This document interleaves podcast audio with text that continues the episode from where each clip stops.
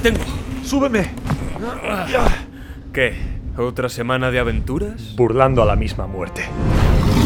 Luchando contra dragones. Explorando profundas cimas. Donde no han llegado ni los enanos. A la caza de templos y tesoros malditos. Selvas, pantanos, mares. Lugares nunca soñados. Donde reinan corsarios y piratas. A golpe de cañón y tajo de espada. Más allá de oasis o desiertos. En caravana de camellos. Por rutas ya olvidadas. Hasta ciudades de marfil y esmeralda. O a galope tendido. Atravesando montañas escarpadas. Resiste. ¡Aguanta! Hemos llegado. Aventureros, truanes, Pícaros, exploradores. regocijaos. Tomad asiento. Sed bienvenidos Al refugio. del Sherpa.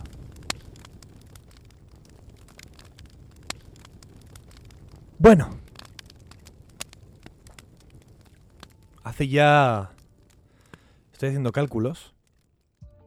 Calculo. Calpa al culo, ¿sabes? Eso no creo que sea bueno. Tú sabes, los polvos de talco luego resulta que, que eran malísimos. ¿Tú te acuerdas de eso? De pronto el- No, el, talco... no, ¿qué, ¿No te acuerdas de eso? De pronto el talco era el... Joder, la nueva cocaína. ¿Qué dices? Sí, decía, no, el talco, Dios mío, Jesús. ¿Por qué tengo los labios tan rojos hoy? Pero Pablo, o sea, ¿qué, qué degeneración es esta de repente? No sé. La generación será la del... Depende. Bueno, la el generación caso. Z, la millennial, En el caso, la Pablo... Y. Tengo que pararle, ¿eh? porque si no, no, no hay manera. A ver, hace un año y cinco meses que empezamos este podcast. ¿Ya? Sí, sí, hace un año y cinco meses, ¿vale? Y es cierto, ha habido algunos, pues a lo largo de estos, este año y cinco meses, ha habido algunos podcasts, pues que de repente han despuntado, ¿no? Pues algún audiolibro por aquí ha despuntado, ha llegado a las 900 y pico reproducciones, alguno de los anillos de poder también superaron las 1050. Siempre ha habido uno, alguno por ahí, hay alguno cada X meses. Pero hubo uno hubo uno que fue el primer podcast del Refugio del Serpa que fue mejor de lo que esperábamos, ¿vale? El primero de todos. Que se subió hace un año y un mesecito, más o menos, y teníamos la intención de subir uno cada año. Y lo peor es que el maldito podcast se llamaba Premios Ceferina. No tenía nada más en el nombre, ¿vale? Entonces, ¿por qué, ¿por qué nos hace tanta gracia esto a Pablo y a mí? Porque claro, tú te esperas que un vídeo, un podcast que se te viralice, se llame... ¡Buah! Auronplay viene a nuestro canal y padrea. Pues, pues, eh, bueno, si, si pasa eso, pues eh, te imaginas que eso va a, a reventar, ¿no? O yo qué sé, la serie de moda es The Last of Us, vamos a hablar de The Last of Us. Y ese podcast pues se, se vi- viraliza. O como pasó Es con los Anillos de Poder. tío. O como pasó con, con los Anillos de Poder, ¿no? Que un- uno de nuestros episodios llegó a mil y pico porque era la serie de moda, ¿no? Pero es que se llamaba Premios Ceferina, que no hace alusión a absolutamente nada, y además era diciembre, que es la peor época de todas en cuanto escuchas. Por eso, bueno, pues aquí estamos con la segunda edición, sí señor, de los Premios Ceferina. Cefe, Ceferina, la tía más guay de todo el mundo. Pum, pum, pum, pum, pum. ¿Veías mucho Pedro Picapiedra? Y tengo un poco de tirria los picapiedras. Son un poco pesados. Son como señores mayores. Son un poco cuñados, ¿eh? Los picapiedra son unos dibujos. No los dibujos en sí. Los personajes son bastante cuñados, ¿eh? Pedro Picapiedra es un cuñado de cuidado. Son dibujos muy cuñados, tío. ¿Los Muy has nominado a algo? Los Picapiedra. A, a- premio a mejor cuñado, Pedro Picapiedra. Bueno, Y El Pablo año pasado- Mármol. Es verdad, Pablo Mármol. Vi- eh, y había una que era Vilma, ¿no? También. ¡Belmo! Es que, tío, es muy cuñado. Había, había un dinosaurio que era un perro, ¿no? Que era como el perro, la Sí, mascota. no me acuerdo del nombre, pero es que, es que, de verdad, era muy cuñado Pedro Picapiedra, tío. Era, pero piénsalo un momento, era tan cuñado. De verdad te digo que esos dibujos... me- sí, nunca Han envejecido mal, ¿no? nunca hayan envejecido mal, que es que nacieron viejos. no, pero quiero decir, yo nunca he sido fan de los Picapiedra. Pero además, pensándolo de mayor, es como, ¡buah, qué cuñado, tío! El Pedro Picapiedra, como en plan. No sé, no sé decirte, es como. Es como un español muy español, muy. Muy cuñado. Que ni siquiera es español, ¿no? No, no, no, pero O es sea, la serie no tiene nada que ver, ¿no? Es como prototipo muy cuñado español, ¿sabes? No sé, tío. Es un poco Homer Simpson, pero sin la gracia de ser Homer Simpson, ¿no? Es un poco. Ya, sí. No sé. Buah, Bueno, es que de verdad te digo, yo... Joder, madre mía, que llevamos cuatro minutos hablando de los picapiedra. Ya, pero es que ya hemos. em- Para mí hemos embarrancado aquí. ¿Te acuerdas que el año pasado, el, A el Pedro anterior, Picapiedra. el anterior premio Esteferina, Joder.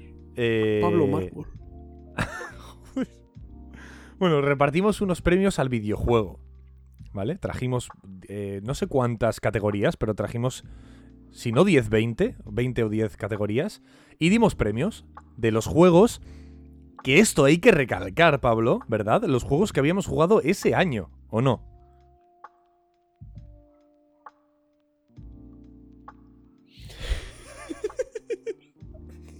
Tú, Carlos, tú, tú, tú estás viendo esto. Tú estás viendo esto está guapísimo. Yo, yo me estoy cansando. Es que lo que está sucediendo ahora mismo es tan visual, es que es cero radiofónico lo que estoy haciendo. Claro, Carlos lo está viendo y bueno, pues más o menos, pues bueno, más o menos, pues y tampoco. cuantifica lo imbécil que soy, aproximadamente. Vosotros no. Eh, el año pasado dimos bastantes premios. Este año yo te diría que vamos a dar los mismos y alguno más. Porque este año eh, vamos a incluir, o hemos incluido, mejor dicho, eh, el cine y las series. Además del videojuego. Vamos a ir rápido, ¿vale? O sea, por mi parte, yo que me voy a centrar en cine y en series, voy a ir un poquito más rápido porque si me tengo que detener en cada una, sería una locura. ¿De acuerdo? Corte a cinco años después, ¿vale? Tropecientas mil horas de podcast. Y el mejor juego del año. ¿Sabes? Aquí nadie termina, aquí nadie es capaz de, de acabar esto. Más largo que los Goya. Bueno, pero lo- eh, de todas maneras, lo que había una cosa que, que quería recalcar, como he dicho antes, es que no son, no vamos a, no vamos a dar premio a los videojuegos de 2022, ni a las series, ni, al, ni a las pelis de 2022.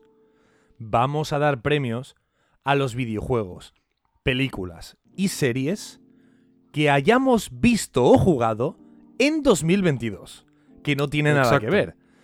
Es posible que entre aquí de repente un juego que es de 2017.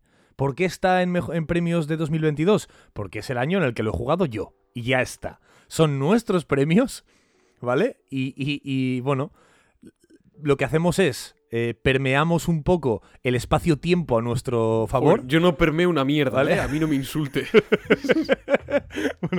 moldeamos el espacio-tiempo un poco a nuestro gusto para que ese videojuego de 2017, con un agujero de gusano perfectamente realizado, haya salido en 2022, ¿vale? Ya está, nada más que concretar. De verdad, llevamos casi ocho minutos. Llevamos casi ocho minutos. Y no hemos dicho nada. Hemos dicho cosas, pero tú no paras de parar para decir cosas de estas. Yo, Carlos, yo de verdad te digo. Yo cada día entiendo menos cosas. ¿Qué tal el pan? ¿Has comprado pan? Sí, dos barras, me ha dicho la señora, ¿por qué no compras dos? Y yo, buena pregunta, ¿por qué no compro dos? Y le he dicho, "Pon- Estaría- póngame usted otra. Estaría muy guapo eso, en plan, que, que fueras tan inocente que entraras en una tienda de juguetes, compras un juguete y te dice, ¿por qué no compras dos? Además del mismo, ¿no? Dos del mismo jugante. Ah, buena pregunta. y te compres dos. ¿Por qué no? Pero sí, le he dicho que me ponga dos barras de pan. Porque es algo que suelo pensar. Digo, ¿por qué? Si como pan, ¿por qué no voy a coger dos barras? ¿Por qué? ¿Por qué? ¿Por qué? No entiendo por qué. ¿Por qué los sucos de piña? ¿No? Bueno, ¿Por qué? Si digo lo que pienso, me llevan preso. Hueva. tengo, tengo, por cierto. eh, no creo que a nadie le haga le interese demasiado, pero bueno. no, la verdad que no. Venga, vamos a los premios, Carlos. Tengo la PS5 aquí a mi derecha, pausada en el The Last of Us parte 1. ¿Vale? Y dirás, y diréis, sobre todo los oyentes, ¿por qué, ¿por qué narices está Carlos contándome esta sopla. Bueno, no- ¿Por qué de Last of Us? esta chorrada, ¿no? Pues es porque desde hace tres días la Play 5 se me está muriendo, ¿vale? y cuando digo se me está muriendo, es que se me está muriendo. Se me ha apagado mientras jugaba igual 10 veces ya, en estos últimos cuatro días. Eh, y estoy probando maneras.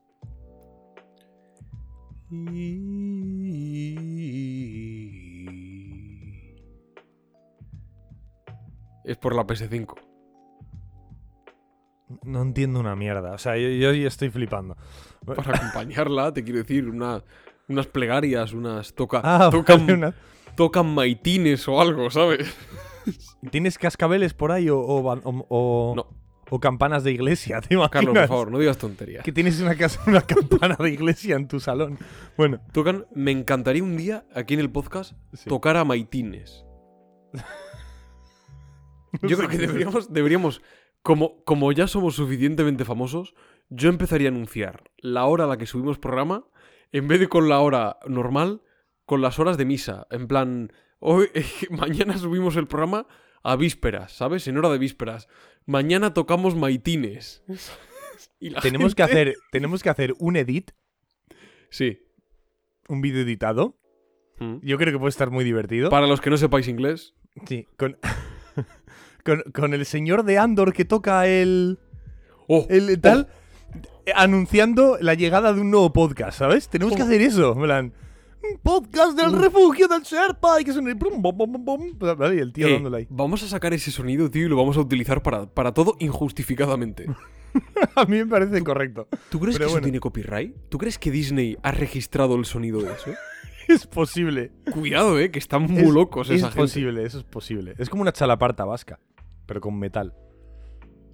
Bueno, el caso, que la Play se me está muriendo y estoy probando maneras de arreglarla y parece que es- está funcionando. Pero bueno, vamos a dejarlo ahí. El caso, premios Ceferina, Pablo. Tú traes 10 premios a las pelis y los videojuegos. O sea, perdón, a las pelis y las series. Me voy a sincerar. Vale. Tengo una lista de series y otra de películas. Esto lo tengo hecho desde diciembre. Porque supuestamente el programa se iba a hacer en diciembre. Y ocurrieron cosas. vicisitudes, vicisitudes de la vida nos han llevado hasta aquí. Entonces, yo no tengo dados los premios. Porque he tenido tantas dudas. Sé, a ver, sé quién se lo va a llevar. ¿De acuerdo? No os penséis que esto va a ser una duda de 10 minutos por cada premio. No, lo tengo claro. Pero, como no quería cerrarlo del todo, me apetece que hasta el último momento yo tenga la posibilidad de cambiar de decisión. ¿De acuerdo? Entonces, sé los premios que son, no me acuerdo de todos porque no tengo la lista, pero sé qué series son, les he dado muchas vueltas a cada una, con las películas lo mismo, y hasta el último segundo existe la posibilidad de cambiar el premio por mi parte. Creo que eso lo hace todavía más estimulante porque ni yo sé quién es la ganadora.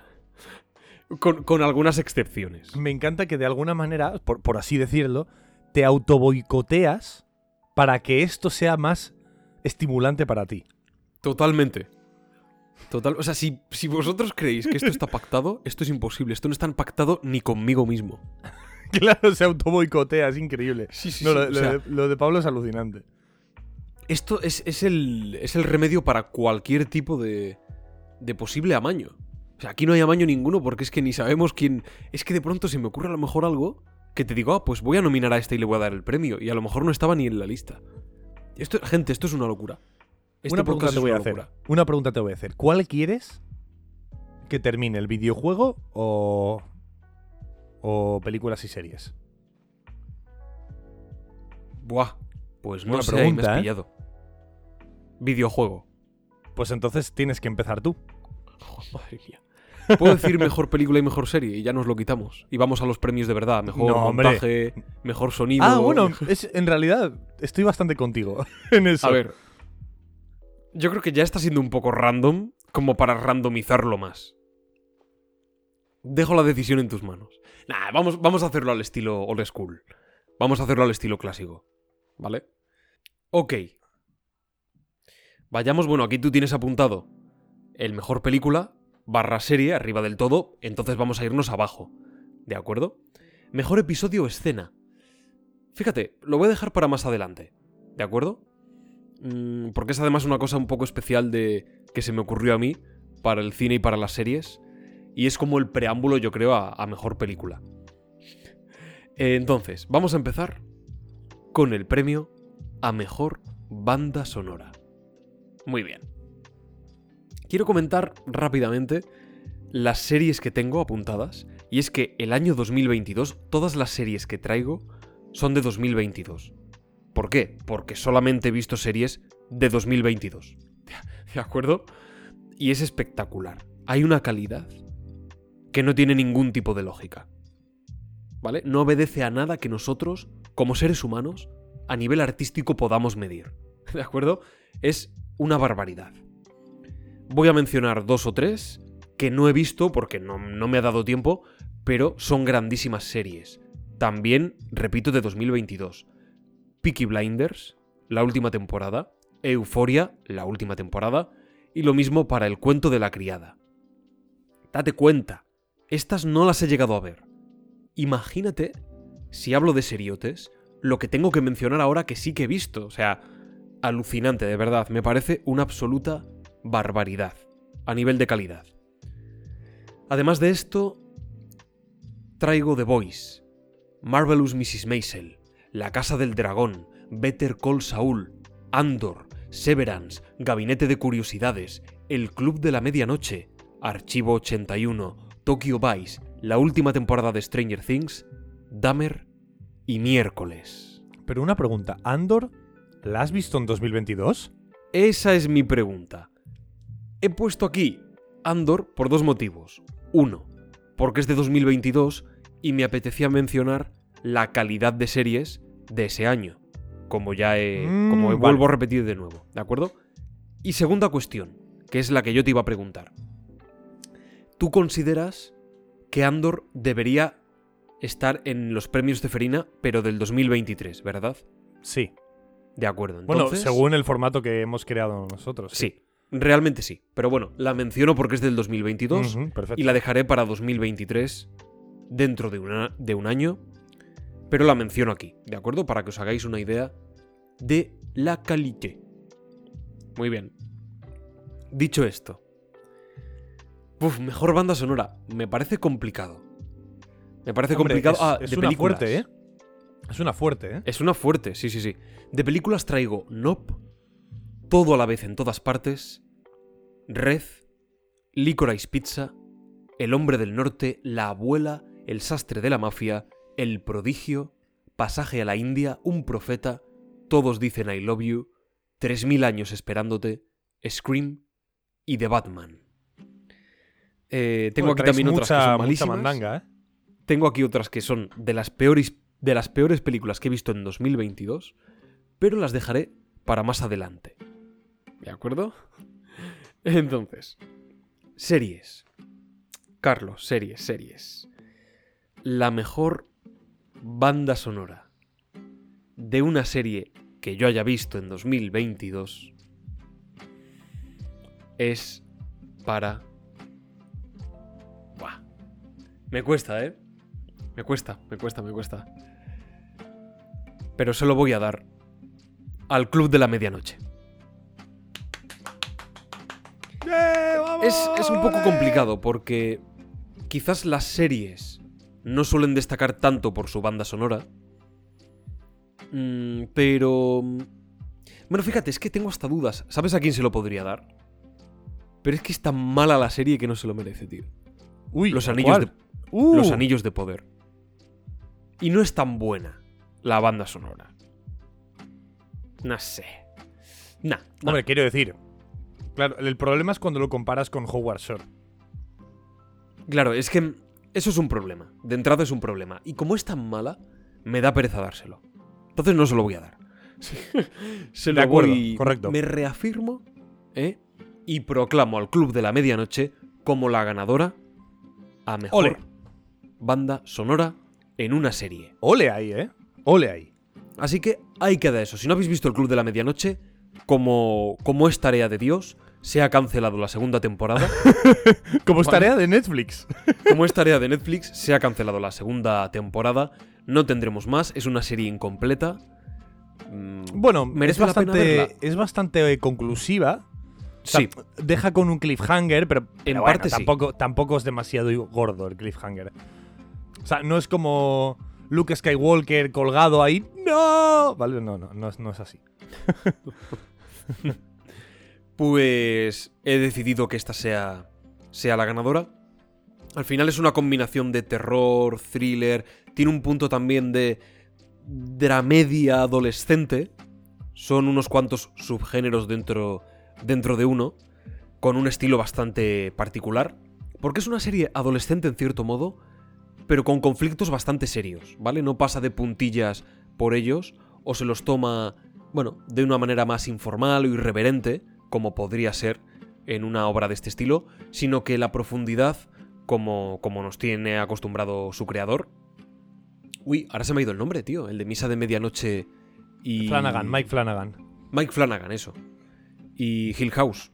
Pues como nos tiene acostumbrado Mike Flanagan, con una, mm, digamos, con una manera de ahondar en la psicología y en el trasfondo de Yo, sus criaturas, pues bastante particular. personalmente, Hmm. Para mí su mejor obra y para mí con una diferencia abismal. Es una opinión muy personal porque sé que hay mucha gente que, que no estaría de acuerdo. Pero para mí Misa de Medianoche es top. Es lo mejor de Mike Flanagan. Para mí es lo mejor. Más que Hill House. Para mí muchísimo mejor. O sea, entiendo, Hill House es más mí no. terrorífica. Para mí, Hi- o sea, Hill House es bastante más terrorífica. Y ahonda mucho en sus personajes y tal. Pero a mí, el rollo, el concepto, la estética, el de, en, lo que se ambienta y lo que recubre a Misa de Medianoche, me alucina. O sea, me, me parece. Es una pasada. O sea, creo que es en el que Mike Flanagan le he visto más juguetón a la hora de decir, venga, vamos, a- vamos a, a poner, a volvernos locos y a contar esto, ¿no? Me ha parecido interesante. Pero bueno, Sí. Sí, es verdad. las otras me parecen un poco más clónicas. Dentro de que tienen sus diferencias, porque las tienen, creo que las tres, Blind, Mani- Blind Manor, eh, Hill House y Club de la Medianoche, son un poco clónicas en cierto aspecto. Sí, te entiendo. ¿Y pelis qué? ¿Quieres... ¿Pelis qué? ¿Quieres que te diga el de películas? Venga. Como no- bueno, no. que O- sí, hombre. O no. ¿Quieres? Como la propia peli de, de Jordan Peele. Uf. Aquí hay varias que podrían ahí pelear el hombre del norte, todo a la vez en todas partes. Todos dicen I Love You, que en parte es una película musical, dirigida por Woody Allen. De Batman. De Batman tenía una buena banda sonora, ¿eh? Muy simple, pero muy funcional. Sí, totalmente. Pero. Mira tú por dónde lo estoy. Claro, es que yo voy, es que voy viendo y me van. Me van viniendo yo. Olfateo así. Yo venteo, ¿vale? Como un perro de caza, venteo así. El ambiente y, y a mí me llega la ganadora. Huelo a la ganadora. Entre los arbustos. Y de entre los arbustos, pues, sale la película ganadora a mejor banda sonora. Que es una de las mejores películas del año, nominada a los Oscar, y si se lo dan, merecedora de ello. Todo a la vez en todas partes. Una película, para mí, casi perfecta. Casi Redondísima. perfecta, ¿eh? Redondísima. Tanto en montaje, como en actuación, como en banda sonora, en fotografía, en guion. Una auténtica joya. No os la perdáis. Todo a la vez, en todas partes, mejor banda sonora de los premios de Ferina 2022. Está nominada al Oscar, ¿verdad? A mejor A película. mejor película, además, entre otros premios. ¿Es una película estadounidense de Hollywood? Sí, es estadounidense, aunque Mm. los actores son todos de origen, de Me- origen me asiático, me concretamente gustado- creo que chino. Me hubiese gustado que fuese China la película. De por sí, ¿sabes? Me hubiese gustado que hubiese estado nominada a mejor película una película extranjera. Pero creo que eso nunca va a pasar. Los. Sí, sí, bueno, de hecho, joder, pasó el año pasado. ¿Así? ¿Con qué Perdón. peli? El anterior, el anterior, hace dos años. ¿Con qué película? Ganó por primera vez en la historia una película extranjera el premio Oscar a mejor película, Parásitos, la película Ah, es coreana. verdad, es verdad, cierto. De hecho, por primera vez en la historia ganó el Oscar a película extranjera y el Oscar a mejor película. Bien. Sí, sí, Curioso, curiosísimo, por primera vez. Pablo. Y por primera vez, hablando de primeras veces, abrimos el melón del videojuego. Vale. Pablo podrá opinar en alguno, supongo. Estoy mirando ahí las. Ring, Mm, Elden mira, sí, Ring. tengo, tengo lo de los cuatro nominados que tengo, porque yo traigo nominados. Claro, Pablo trae una lista enorme, va mirando la lista y dice: "Oh, Pues mira, este me gusta. yo te. Qué Y yo te- barbaridad. y yo traigo directamente nominados, ¿vale? Mm. Solo en, en las categorías solo hay o cuatro o tres nominados. Generalmente cuatro, pero hay categorías que hay menos, ¿vale? Vale. L- Mi primera categoría es mejor apartado mecánico. Joder. Ya ves que desde el principio vamos a tope, ¿eh? Aquí tengo cuatro eh, juegos que yo he jugado en 2022. No Sí. son, es- no tienen por qué ser de 2022, repito. Em, traigo cuatro. Uno de ellos, el primero, que va a sorprender a muchos, que qué hace aquí. Dámelo, dámelo, dámelo. Assassin's Creed Syndicate. ¿Vale? ¿Pero tú qué quieres? ¿Que te funen? Quiero, quiero hablar un poco de Assassin's Creed Syndicate mm, más adelante. No es porque no es porque no estoy haciendo ningún spoiler de que le voy a dar un premio, sino que va a aparecer en más sitios, entonces voy a hablar más de él, pero poco a poco, ¿vale? Es un juego que creo que se ha tratado con bastante injusticia, ¿eh? Pero bueno, Assassin's Creed Syndicate, que creo que ese para mí es el te diría que es el sumum de la mecánica de Assassin's Creed. Pero bueno, hablaremos un poquito más adelante. Qué locura. Luego tengo, para mí, uno de los mejores juegos del año, sin ninguna duda. eh, para mí, de, de mi año. Pero también del suyo, ¿vale? Que es Ratchet and Clank a Rift Apart, una, una dimensión aparte. Es un auténtico videojuegazo. ¿Pero de dónde has sacado ese videojuego? no lo sé, me lo trajo el Baphomet. Pues es verdad. Es verdad. Lo peor es que es cierto. El caso. eh, estos videojuegos, rollo Ratchet and Clank, eh, Spiro, Crash Bandicoot, suelen tener un poco ese estigma de. Estos son ya juegos viejunos, ¿no? Ya no, no se han podido hacer a las nuevas generaciones. Y Ratchet and Clank es. Te coge esa, esa teoría y te hace ¡pa, pa, pa! ¿Sabes? Y, y flipas. Es un juegazo a nivel mecánico, a nivel visual también es una aut- auténtica pasada. La historia es muy divertida. Es una historia fácil, eh, alocada, eh, divertida. Bueno, como podría ser un. Pues yo que sé, un Kingsman, ¿no? A, a lo loco, ¿vale? y bueno, pues aquí está, el mejor apartado mecánico. Ratchet and Clank. El otro que está aquí nominado, que probablemente se lleve unas cuantas nominaciones, es el Den Ring, ¿vale? Ya sé quién lo va a ganar. Está clarísimo. Sí, Sí, está clarísimo.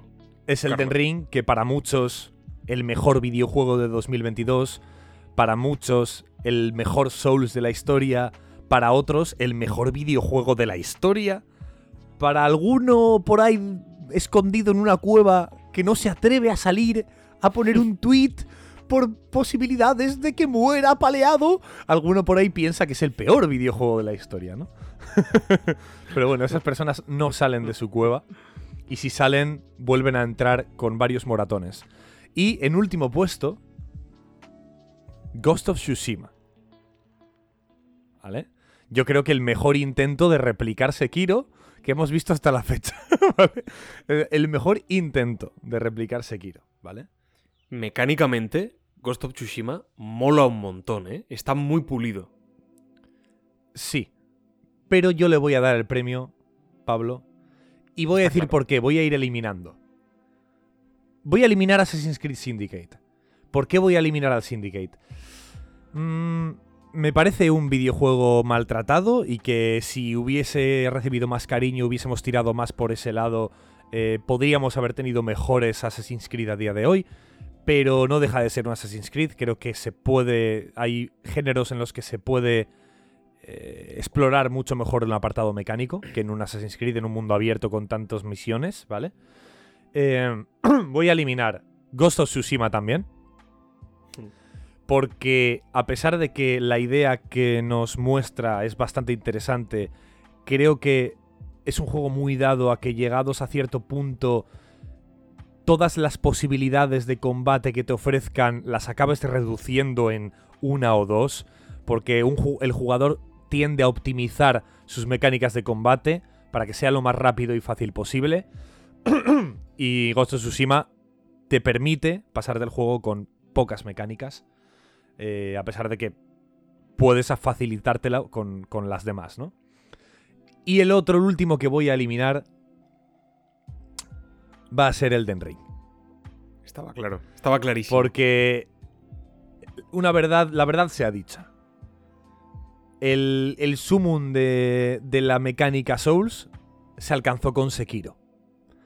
Elden Ring a nivel mecánico es un paso hacia atrás, ¿vale?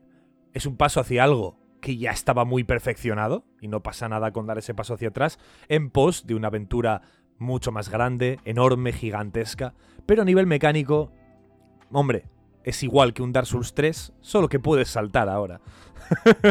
no tiene nada más. Así que para mí el ganador, por supuesto, es Ratchet Clank a Rift Apart, mejor videojuego de apartado mecánico de 2022 de los premios Ceferina. Estaba clarísimo. Estaba clarísimo, eh, joder, qué mal, qué mal me siento. Para mí, claro, la gente no te conoce como yo. Entonces, yo tenía súper claro que iba a ganar Ratchet Clank me hablaste tan maravillosamente bien de ese videojuego, me concretaste tanto sus mecánicas, la satisfacción que te habían producido, y su originalidad, la buena implementación dentro del juego, la diversión, la, la variedad, que estaba muy claro. Te sorprendió mucho ese videojuego, el Ratchet. Sí, y por lo tanto, a mí no me sorprende que lo des como ganador.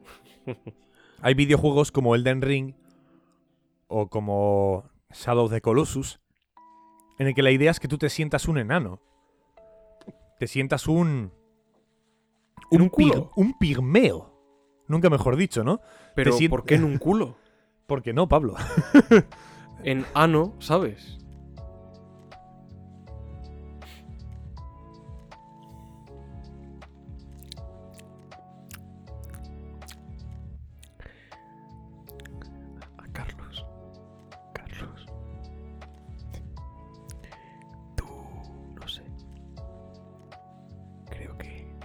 Que deberías decir algo. Creo que... Hay videojuegos en los que en los que te hacen sentir un enano, ¿no? Como pues, puede ser Dark Souls o Shadow of the Colossus, ¿vale? Y hay otros en los que directamente la idea y la gracia mecánica y visual del juego es hacerte sentirte un dios. ¿Quiere decir que no hay dificultad en Ratchet Clank? Hombre, no es así. Em, hay, bueno, te sí que te, mantiene atento a la pantalla, porque si no te pueden matar, pues sí. Pero, pero es fácil. La idea es que te sientas Dios. Utilices todas tus mecánicas para, para divertirte, nada más. No, no hay una tensión, no es de Last of Us, no me quedan balas, eh, me viene un señor por detrás y tengo que pegarle un puñetazo porque si no me, me clava un cuchillo en la yugular. No, aquí tienes que sentirte, eh, pues eso, eh, Jesús de Arimatea. y así ocurre. Mejor apartado mecánico, Ratchet Clank a Rift Apart. buena referencia, ¿eh? José de Arimatea. José de Arimatea. ¿Te pues toca, ¿eh? con esto... Ah, pero ¿me toca a mí? Ah, claro, porque tú... Sí, cierto, cierto. Pensé... Me he despistado, me he despistado. Muy bien. Hemos otorgado el premio a la mejor banda sonora.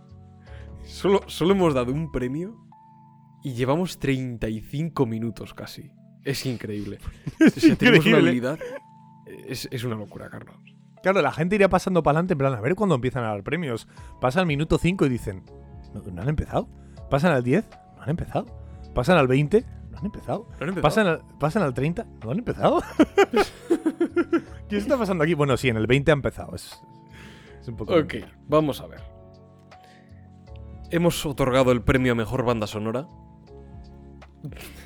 Es, es muy meme lo que toca ahora, ¿eh? Este Vale. es el premio, es un premio asqueroso. Vale. No, no es un premio asqueroso, pero está hecho. Se lo pedí yo a Carlos.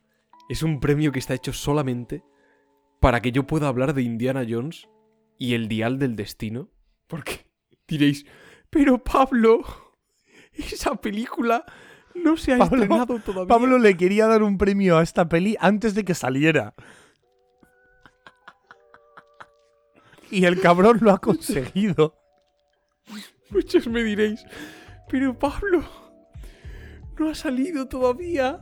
¿Qué le vas a dar? Evidentemente, y además solo hay una nominada a este premio. No, no, ya lo anticipo. Hay una nominada. Molaría que hubiese cinco, pero las cinco son las mismas. Solo hay una nominada. Es que ni lo disimulo. Indiana Jones, el dial del destino, es la única nominada y por lo tanto ganadora de- del premio Ceferina al mejor tráiler de 2022. Algún año tenemos que traer el premio a mejor escena postcréditos. Y yo se la Uh. daría, se la daría Uh. a la de Piratas del Caribe 5. Uf, Carlos, no digas eso nunca más. No digas eso, pero ni en broma, tío. Es increíble. La O peor sea, escena postcréditos de la te quiero historia. decir, la- es, yo creo que es la. O sea, estoy empezando a pensar que la escena postcréditos es una genialidad. Porque, o sea, de verdad, la gente pensó. O sea, lo- el director o el guionista pensó: ¿esto es tan puta mierda? O sea, lo que acabamos de contar en esta peli es, es tan horror- horroroso que con la gente que está moribunda en el cine, vamos a ponerle la escena postcréditos para terminar de apuñalarle en el pecho. O sea, es increíble. Es, es- También te digo, esa gente que después de ver la película se quedó 10 minutos, todo viene en casa. Bueno, 10 Pondría en minutos no, Twitter- pero, pero un rato. pondría en Twitter, ¡oh! Hay una escena postcréditos y la gente se quedaría. Yo creo que no me quedé. Bueno, espérate que a lo mejor yo me quedé, ¿eh? Es que creo que no estaba al final. Solo había que esperar un poco. Bueno, no sé, no sé. No recuerdo. El caso. Indiana Jones y el Dial del Destino es el mejor tráiler de 2022. y fíjate que el nuevo tráiler que sacaron, que dura 30 segundos nada es más. mejor, pero lo has visto en 2023. Exacto, es todavía mejor. Entonces, en 2023, en los premios Ceferina, el mejor tráiler va a ser también el Dial del Destino, Oh, oh, pero el oh, que salió en oh, 2023. Oh, oh, oh. Apúntate que el año que viene le tienes que dar el premio. Salga como salga la peli. Salga como salga la peli. Claro. Sí, sí, da igual. Eso da igual. Aunque la peli sea una mierda, va a ganar el mejor tráiler de 2023. En efecto. Y Bueno, pues nada, voy- eso, es todo lo que tengo ¿no? que decir. Que tengo un hype, Carlos. Ya lo dije el otro día. Pero tengo un hype. Hacía años que yo no, yo no sentía esto. Te lo digo de verdad. Años. ¿Sabes lo emocionado que estoy? Sí, lo sé. Sí, sí, lo, lo sabes porque. Yo no soy. Cuidado. Iba a decir, soy un poco chapas. Yo no soy nada chapas, ¿eh? O no, bueno, no sé. O opi- opinas distinto. ¿Carlos? vale. Ok. No, me río porque está enseñándome una cosa. Está enseñando una cosa a cámara. Y le está acercando mucho. De- deja eso, anda. Ya está, ya está. Una cosa que tiene que ver con Indiana, Indiana Jones. Indiana Jones. Pero tengo tanto hype, Tadeo Jones. estoy tan, emo- tan emocionado, tan ilusionado, que... no sé, voy, de verdad, es muy posible que se me salten las lágrimas en el cine. Que es tan probable. Hay tantas papeletas. Joder. Pasemos, pasemos, Carlos, pasemos porque es que si no... Ok, Es que no, no, no voy, a, voy a embarrancar. segunda categoría de 10 de videojuegos. Mejor apartado visual. Aquí tengo tres nominados. Tremendo. Voy a ir un poco más, ya que antes has dicho lo de llevamos 35 minutos y no hemos dicho nada. Voy a ir un poquito más, en vez de decir los nominados y luego, luego decir por qué descarto y tal, voy a ir explicando cada nominado. No, voy a ir explicando los nominados y luego el ganador, ¿vale? Ok. El- ¿Qué es El- el, el- Perdona, ¿eh? Pero ¿qué es el. El filósofo. El filósofo en, en presente de indicativo. ¿Qué? Descartes. Descartes. Ojalá desca ¿Sabes? En plan. Pues descarto es. En. en, en presente de indicativo. Porque. Bueno, caballeros, mejor apartado visual, ¿vale? Del videojuego. Ok. Primer nominado, que no ha Ay, ganado el ay. premio. Está aquí también Ghost of Tsushima. Porque tenemos que admitir, a nivel visual, es una pasada de videojuego. Se ve muy bonito el Ghost of Tsushima. Y, y- y da bastante miedo cómo este vide- ese videojuego, lo bien optimizado que está, con Es verdad. lo bien optimizado que está para la cantidad de partículas y elementos que hay en pantalla, elementos, pero no elementos de la interfaz, sino elementos del propio entorno, ¿no? El viento, las hojas cayéndose, eh, los, los matorrales moviéndose por el viento, las hojas, eh, no sé, de todo, ¿no? ¿Qué pasa? ¿Pablo? Y Pablo se está riendo un montón y no sé por qué. ¿Qué pasa? ¿Que te ahogas? ¿Usted qué destacaría del Ghost of Tsushima? Los matorrales. No, pero ya sabes a lo que me refiero, ¿no? Que está como muy... La palabra matorral es bastante graciosa, ¿eh? Dicho sea de paso. Matorral. No, pero a, ni- a nivel de optimización está genial. Y lo, lo bien cuidado que está ese apartado es, es maravilloso. Así que bueno, está aquí nominado, Desde se luego. merece, se merece por completo la nominación, pero no ha sido ganador. Esto no, no es. Pero no. Esto. Esto no. Cuando hablo de mejor apartado visual, no solo estoy hablando de gráficos, ¿eh? Estoy hablando de. de. el arte visual, ¿vale? En De cuanto frío. a. ¿Cómo? No, Pablo, por favor, ya está, ¿eh? Perdón, ya, o sea, no puedo, no ya- puedo. Es que ya- estoy, muy tonto, tío. No puedo, no puedo. No, no te preocupes. Eh, el segundo nominado, que tampoco es ganador, pero a algunos les podrá incluso sorprender que esté aquí. El Michijuego, Stray. Ostras, Stray. Es un juego muy bonito. Es Sí. divertido de jugar, a pesar de que es puramente plataformeo y, y puramente. Bueno, tiene alguna mecánica de acción en algún momento, pero bah, es un poco. Poco tonto. Pero es muy divertido. Y a nivel de ambientación es muy chulo. Es muy chulo cómo vas avanzando por ese. ese universo subterráneo, ¿no? De, de la posthumanidad. En la que ahora los seres son robots, ¿no? Además de los animales y los vas entendiendo un poco cómo funcionan a nivel de... Es una pasada. Es una pasada cómo está hecho el... O sea, no sé. Es una combinación extraña. Manejas un gato, pero todo lo alrededor es como una, una distopía futurista de, de postapocalíptica, ¿no? Es un poco extraña, pero la verdad es que encaja muy bien y es muy bonito el juego. Así que ahí está, nominado el Stray. Pero mira, quien no conoce a Dios, a cualquier santo le reza. Esa es mi frase. Los primeros pasos, el castillo del velo tormentoso, la exploración de la academia de Raya Lucaria, descubrir por primera vez lo que hay detrás de la mansión del volcán, entrar en Leindel, la ciudad dorada, por primera vez, la capital del reino, llegar a los picos de los gigantes, el horno de la llama, Farum Azula flotando en el cielo, desquebrajándose con un tornado en el medio.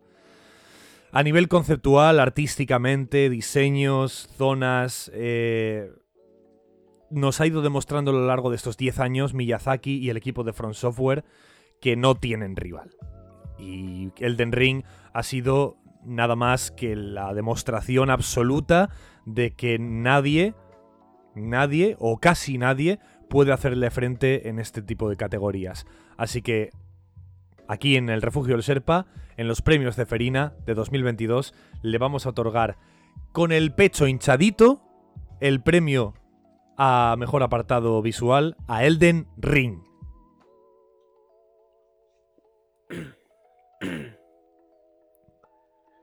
que has alucinado. Es casi insuperable. Muchos dirán, pero se ve como un juego de PS3. A ver, no, no de PS3, obviamente. Pero muchos dirán, pero si se ve como el, el Bloodborne. Si se ve como Dark Souls 3. Ya, pues os digo una cosa. Ojalá más juegos que se vean como Dark Souls 3. Porque el diseño de todo es espectacular. Es tan espectacular que es que que sea más o menos realista, más o menos de nueva generación, para mí pasa un plano completamente secundario. Sin ningún tipo de duda. Ya está. Ya está, Carlos. Ya está. Poco más que decir. ¿Cuál es tu siguiente categoría? La siguiente categoría también es bastante meme. Vale, a ver. Porque muchos dirían, pero esto, ¿por qué no está más arriba? Pero esta, esta categoría, ¿qué hace aquí tan pronto? Y es la categoría de mejor director. ¿Por qué? Porque no es tan importante, ¿vale? O sea, vamos a dejar de fliparnos ya. ¿Vale? No es, o sea, sí, los directores muy bien, pero que no La es Nouvelle Vague, el nuevo Hollywood, todo eso no sirvió para nada. ¡Ah! Lars von Trier. El cine tiene que ser verité. Pues todo este tipo de, de movidas, ¿de acuerdo? Tan propias de los directores. Lo digo un poco de broma, ¿vale? Luego, los directores para mí son como. Eh, sí, mi señor. ¿Cuántas cabras quiere que sacrifiquen en su honor? pero bueno, pero hay que darle también protagonismo y un poco de bombo a otros sectores, ¿de acuerdo? Del ámbito cinematográfico. Como pueden ser bueno, la interpretación, por supuesto, siempre está valorada, pero como también pues podríamos destacar la fotografía, el montaje, ¿de acuerdo? Que para mí son indispensables. No para mí. Eso es un hecho. Son indispensables. Pese a quien le pese. No creo que le pese a nadie, pero bueno. En definitiva, el mejor director dentro de las series nominadas en los premios Ceferina. El mejor director, el premio mejor director, es para... Tengo Estoy seguro- muchísimas Estoy dudas. seguro, estoy dudando entre dos. Estás dudando entre dos, ¿entre quién? Yo estoy dudando en el de, entre el de Better Call Saul De y el de Marvelous Mrs. Maisel. O sea, tú estás dudando... Es que tú me conoces muy bien. Porque tú eres Yo te conozco muy bien. Y Better Call Saul, yo me la he visto entera, ¿eh? Yo puedo opinar de eso. O sea, ¿tú crees? Y, vale, ¿y a quién, después de esa opinación, sos- siguiendo tus sospechas, ¿a quién crees que se lo voy a dar? Finalmente. Marvelous Mrs. Maisel. ¿Crees que se lo voy a dar a Marvelous? Me queda poca duda, sí. El premio a mejor dirección para una serie es para Better Call Saul.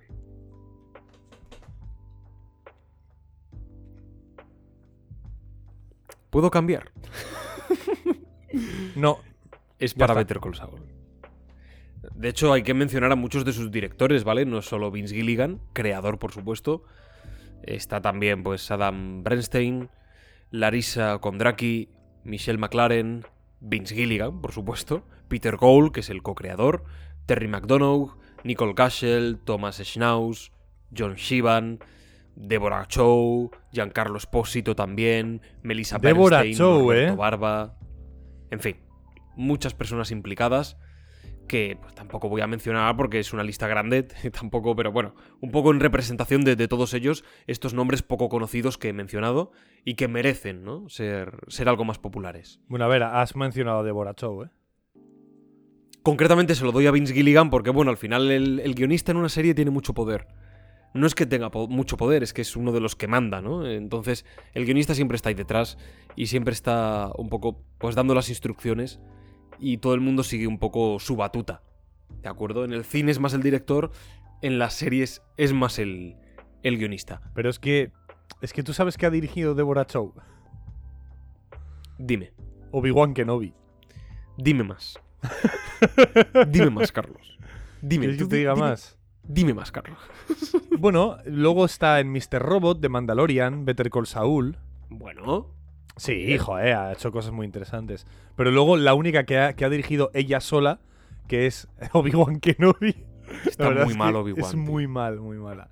Muy Es que. Obi-Wan es que es, que todo mal, tío. Todo. Es que no- Es que. Claro, en algún momento tú, tú y yo íbamos a. ¿Te acuerdas que íbamos a estrenar el, el formato de taller del Sherpa con Obi-Wan? Porque tanto a Mm. ti como a mí nos pareció mal- malísima. Pero es que es tan mala que. Bueno, debería. Puede ser muy divertido hacer un, un taller del Sherpa, pero que se nos fuera la olla. ¿Sabes? ¿Y si Obi-Wan ahora de repente se Mira. convierte en Java de Hat? Yo qué sé. Cuando ¿sabes? un coche te cuesta 200.000 euros arreglarlo, es mejor comprarse otro. Pues lo mismo sucede con la serie, ¿vale? Es tan mala que es mejor ver otra. O cuando una ¿De acuerdo? PS5 se te rompe. Exacto. Entonces no, casi que no merece la pena. Pero lo tenemos pendiente porque como tú bien dices, puede ser divertido. Sin duda. ¿Por qué solo doy a Better Call Saul? Porque entre otras cosas, tiene uno de los mejores planos finales que podemos ver en una serie. Bueno, de hecho tiene varios. Más que uno, tiene, tiene un par que a mí me dejan con el corazón en un puño. Uno haciendo referencia al comienzo de la serie, a, a algo que vemos desde las primeras temporadas, que son a nuestros dos protagonistas, a- tanto a, a Saúl Goodman como a Jim, ¿se llama? ¿No? ¿Cómo se llama? ella? Kim, Kim. Kim, perdón, Jim, que ¿por qué digo Jim? Jim Kim. Wexler. Kim. Wexler. Kim Wensler. Eh, tanto a Saúl como a Kim, apoyados contra la pared, fumándose un cigarro, un plano estático, y posteriormente un plano contra plano. Estático, fumándose un cigarro, como hacían en los juzgados, tiempo atrás, rememorando aquella época, ahora en, en una triste celda de una cárcel. Y con un pequeño detalle. El cigarro, en blanco y negro el resto de la escena, el cigarro es el único punto de luz de color visible. Una mota apenas perceptible roja anaranjada que se distingue en ese mar de luces y de sombras, de grises, porque Better Call Saul es una serie de grises. Y el último plano, último, ultimísimo, es aquel en el que la cámara hace un traveling, se desplaza de izquierda a derecha y va dejando con su desplazamiento a Better Call Saul, ¿vale? Con su eslogan, a la izquierda. Al fondo de un enrejado para perderle de vista para siempre. Ese es el último instante, el instante de la despedida. Esa es la última vez que veremos, nunca jamás, a Saúl Goodman. Allí en la cárcel le dejamos atrás y nosotros nos marchamos. Porque hay un tiempo que ha pasado. Y nos despedimos de alguien con quien realmente no debemos, no debemos de estar. Y cuya vida se ha desligado por completo de aquellos que alguna vez le quisieron, alguna vez le apreciaron. Y de aquello queda. De, aquella, de aquello queda más bien poco. Para mí todo eso y más simboliza ese último plano de Better Call Saul, donde el propio protagonista se pierde en una esquina para luego desaparecer, dando lugar a una pared de ladrillos. Es el último parpadeo que haces cuando te despides de alguien, cuando te das la vuelta y echas ligeramente la vista atrás y observas a esa persona por el rabillo del ojo, marchando hacia el horizonte, en la lontananza. Ese es el último plano de Better Call Saul.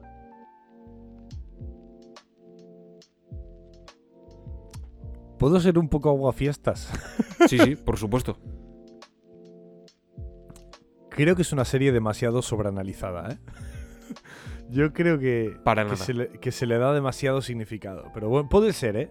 Puede ser. Es una serie como. como Breaking Bad, tan escandalosamente pensada que asusta. Asusta de principio a fin. Sí, pero a mí, pero sobre todo Breaking Bad. Para mí Better Call Saul no me, no me parece para tanto ni de broma. Pablo se va a levantar y se va a ir. No, no, no, no. Estoy aquí sentado tan tranquilo. bueno, ¿sabes cuál es mi siguiente categoría? Una que ya has hecho yo. Que ya ¿Sabes hecho cuál es el mejor director de una película? No, porque te lo voy a decir ahora. Ah, es verdad que es verdad que falta eso. Disculpa. Es que tú tienes doble. Mira. Mira, es difícil porque hay grandes películas con grandes direcciones. Todo a la vez en todas partes. Que pues, podría ser ganadora perfectamente. Y me, da, y me da pena no dárselo, no se lo voy a dar. Ni a Dan Kaun, ni a Daniel Scheinert, los llamados Daniels, ¿de acuerdo? Son los, los directores y guionistas de Everything, Everywhere, All at Once. Para variar, eh. Para variar. Se lo podría dar también a El hombre del norte, película que personalmente me fascinó, ya lo sabes, Carlos. Soy bastante fan, además de Robert Eggers, director de La Bruja, del Faro, y de Yo la vi- nueva adaptación de Nosferatu. La he visto, ¿eh? La del Hombre del Norte. Sí, sé que no te gustó tanto, Eh, sí me gustó, ¿eh? No tanto como a ti, pero sí me Ya. gustó. a eso me refiero, sí. El director también de la nueva adaptación que se va a hacer de Nosferatu, Robert Eggers es el director. Tengo muchas ganas de esa película. Y depositadas en él y en ella, en la obra, muchas, muchas expectativas. Pero no, tampoco se lo voy a dar al hombre del norte. Pasaje a la India, joder, David Lean. Que no David Lynch, David Lean. ¿Puedo, puedo Eh. comentar una cosita así rápida del, del Hombre del Norte? Sí, Eh, hay una cosa que me gustó mucho y de lo que creo que debería aprender el 90% de las películas del mundo, que es hacer una buena pelea final, por favor. uff. Quiero decir, eh, porque hay, parece que hay gente que se contenta con que la pelea final se suceda en, ¡buah! en una tabla de madera encima de un volcán y, y- y ya está, y es como la mejor pelea del mundo. No, hombre, por favor, coreografía, dirección, eh, un poco de mostrar lo mal que lo están pasando los personajes, lo heridos que se encuentran, la situación no solo tensa, sino dramáticamente dura que están viviendo. Un poquito de eso, por favor. No, yo veo la batalla final entre Darth Sidious y Rey Skywalker y es como, ¿qué estoy viendo? Hay un montón de lucecitas y parece que estoy en un festival de epilepsia, ¿vale? Pero no estoy viendo la, la- lo, lo- duro y lo importante de ese momento. No, no lo estoy sintiendo porque no está dirigido con cariño ni con mimo, ¿no? Eh, no sé. Me falta. Creo que lo más importante, porque te digo una cosa, la pelea de, del hombre del norte. Coño, aparte de que hay lava para ahí, el escenario y tal, tampoco es tan relevante. Es muy relevante la dirección, la actuación y, y- y- y todo. Y la coreografía, ¿no? Y con El eso consiguen. Eso es, es. fascinante además. Con esa bruma, ese humo, la ceniza lloviendo, es. eh, le podría valer un, un premio a mejor dirección. Sí. Pero tampoco. Vale. Se lo voy a dar a una obra más antigua. Una obra del siglo pasado. Tampoco tan lejana. Eh, nos vamos a los 90. ¡Ostras! Nos vamos a los 90, tampoco. Es que se lo das al cine antiguo. Ahora se lo da a la momia. No. La, la, la, ¿Te imaginas que ahora nomino la momia y gana? Serías capaz de hacerlo. Nos vamos al año 96, cuando tú y yo oh, nacimos. Cierto.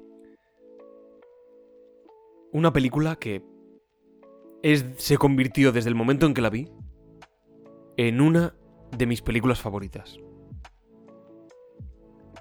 Con cuidado con lo que voy a decir. Con una de las mejores escenas de la historia del cine. Y el responsable de esa escena es Woody Allen. Uh. Para describir ese instante cinematográfico, ese instante que rezuma cine, me parecen escasos 5, 10, 15 minutos, 20. Se podría hacer todo un episodio de podcast dedicado a esa escena. Quizás es un poco exagerado. ¿O no? ¿A qué obra me refiero? De Woody Allen, ganador ya irremediablemente de este premio Ceferina Mejor Director por la película Todos dicen I love you. Ole. Una película muy desconocida de Woody Allen, que no entraría para muchos en su top 10 y para mí se cuela de lleno, no solo dentro de su obra, sino, repito, como una de las mejores películas románticas, con una de las mejores escenas, al menos para mí, de la historia del cine. Y, diréis, ¿pero qué escena es, Pablo? Descríbela. No. No. No lo voy a hacer. No lo voy a hacer porque de verdad voy a dedicar un día, aunque sea en media hora. No tiene por qué ser un programa de dos horas ni... Pero a dedicar un, un episodio, una pildorita del refugio del Sherpa a hablar de esa escena. ¿De acuerdo? ¿Que queréis verla? Ved la película entera. ¿Que no tenéis tiempo o que... Pues poned Todos dicen I love you, escena, y seguramente en imágenes os salga. La vais a identificar. No tendrá la mejor calidad, es mejor verla en vídeo en YouTube, es muchísimo mejor ver la película. Y cuando lleguéis a ese momento, sabréis perfectamente a qué me refiero. No hay que decir más. No hay que decir más. Una escena que te hace un nudo en la garganta y que es tan real. Una escena completamente surrealista. Una escena que no atiende a ningún tipo de lógica. Irreal. Pero, Dios mío, qué bien está integrada narrativamente, dramáticamente, con lo que los personajes sienten y dialogan en ese momento. Es tan real que de verdad asusta. Hablaré de esto un poco más adelante, pero he visto un par de películas y de series tan reales. Tan reales no en el cómo, en el cómo realizan cinematográficamente una escena. No, no. En el qué, en lo que están contando. Y el cómo, de lo más surrealista, es la forma idónea de expresarlo. Porque lo que expresan, repito, eso no se puede expresar con un. con una definición. Con un párrafo, una línea fría y triste de un diccionario. No. Eso se tiene que expresar con arte. Y eso es lo que hace Woody Allen. En todos dicen I love you. Madre de Dios. Y luego nos preguntarán ¿por qué habéis hecho un episodio de cuatro horas? Buah, pero quedan 73 premios todavía y llevamos una hora. No, no, no, no creo que sea tan largo, pero bueno. Ostras, es Para no tener nada escrito, esto es espectacular. No he dicho, no he dicho ni mi tercero, es que. bueno, bueno, tercer premio de los premios Ceferina de 2022, que prometen ser maravillosos. Ya lo están siendo. Ya lo están siendo. De hecho. Pablo, como aquel que aclara su garganta, es un premio que tú ya has dado. Pero ahora me vas a permitir que lo dé yo. Mejor banda sonora.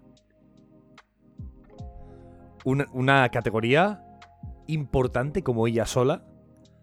Más aún para ti y para mí, Pablo, que tenemos una sensibilidad musical grande. No voy a decir, ¡buah, superior a todo el mundo! No, grande. Podrías decirlo, pero no lo vas a decir. no, una sensibilidad musical grande, dado que somos músicos desde que tenemos uso de razón.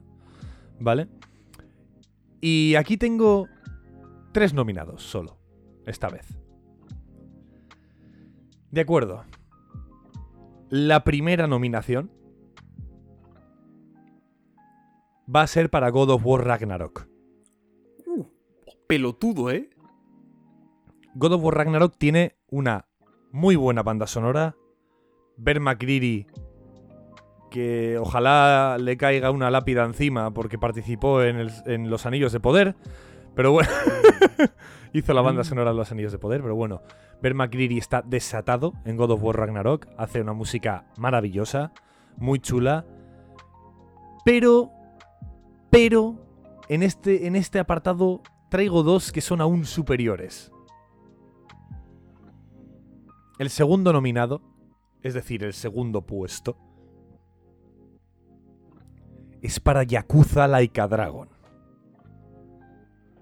Uno de los videojuegos más locos, más alocados, más estúpidos, más irreverentes de la historia del videojuego. Estamos hablando del JoJo's Bizarre Adventure del videojuego. Estamos hablando del Beetlejuice del videojuego. Estamos hablando de el Tropic Thunder del videojuego. Madre mía, las referencias. Es un juego maravilloso, ¿vale? Es decir, bueno, también es verdad que te tiene que gustar el JRPG, porque es un JRPG, ¿vale? Pero con ese tinte de Yakuza, ¿vale? Es de lo que viene en esta franquicia. Pero es que además tiene un pequeño girito, que es que aprovechan que el personaje principal, el protagonista, Ichiban Kasuga, que es así como se llama, está zumbao. Es un señor que está zumbao y que tiene como aires de grandeza y de héroe, se cree un héroe, ¿vale? Y los combates él se los imagina a su manera. Él igual tiene un palo de madero en la mano, pero cuando empieza el combate, su palo de madero se convierte en un mandoble de Berserk, ¿vale? Porque es como él se imagina los combates. Y su compañero, que es un vagabundo, literalmente, el, coprotagonista del, videojuego, es un vagabundo salido de la calle, ¿vale? Que vivía en un colchón en medio de, tres basureros, ¿vale? Él se imagina que sus ataques, que es con, con, un paraguas, está controlando a las palomas para que ataquen a sus enemigos, ¿no? Es una pasada a nivel de la originalidad y la imaginación de los que han hecho este videojuego. Y claro, la banda sonora tiene que acompañarlo. Si el videojuego es loco, si el videojuego es irreverente, si no sabes ni por dónde cogerlo, porque es entre épico, entre meme y, bueno, un poco lo que es yoyos, ¿no? Tienen la música que estará a la altura. Y sin duda alguna, en Yakuza Laika Dragon está a la altura. Y después de todo lo que he dicho, no es el ganador. ¡Qué barbaridad! Es como ¿Por qué? Benzema, no lo puede hacer mejor, pero se lo dan a Messi el de Best.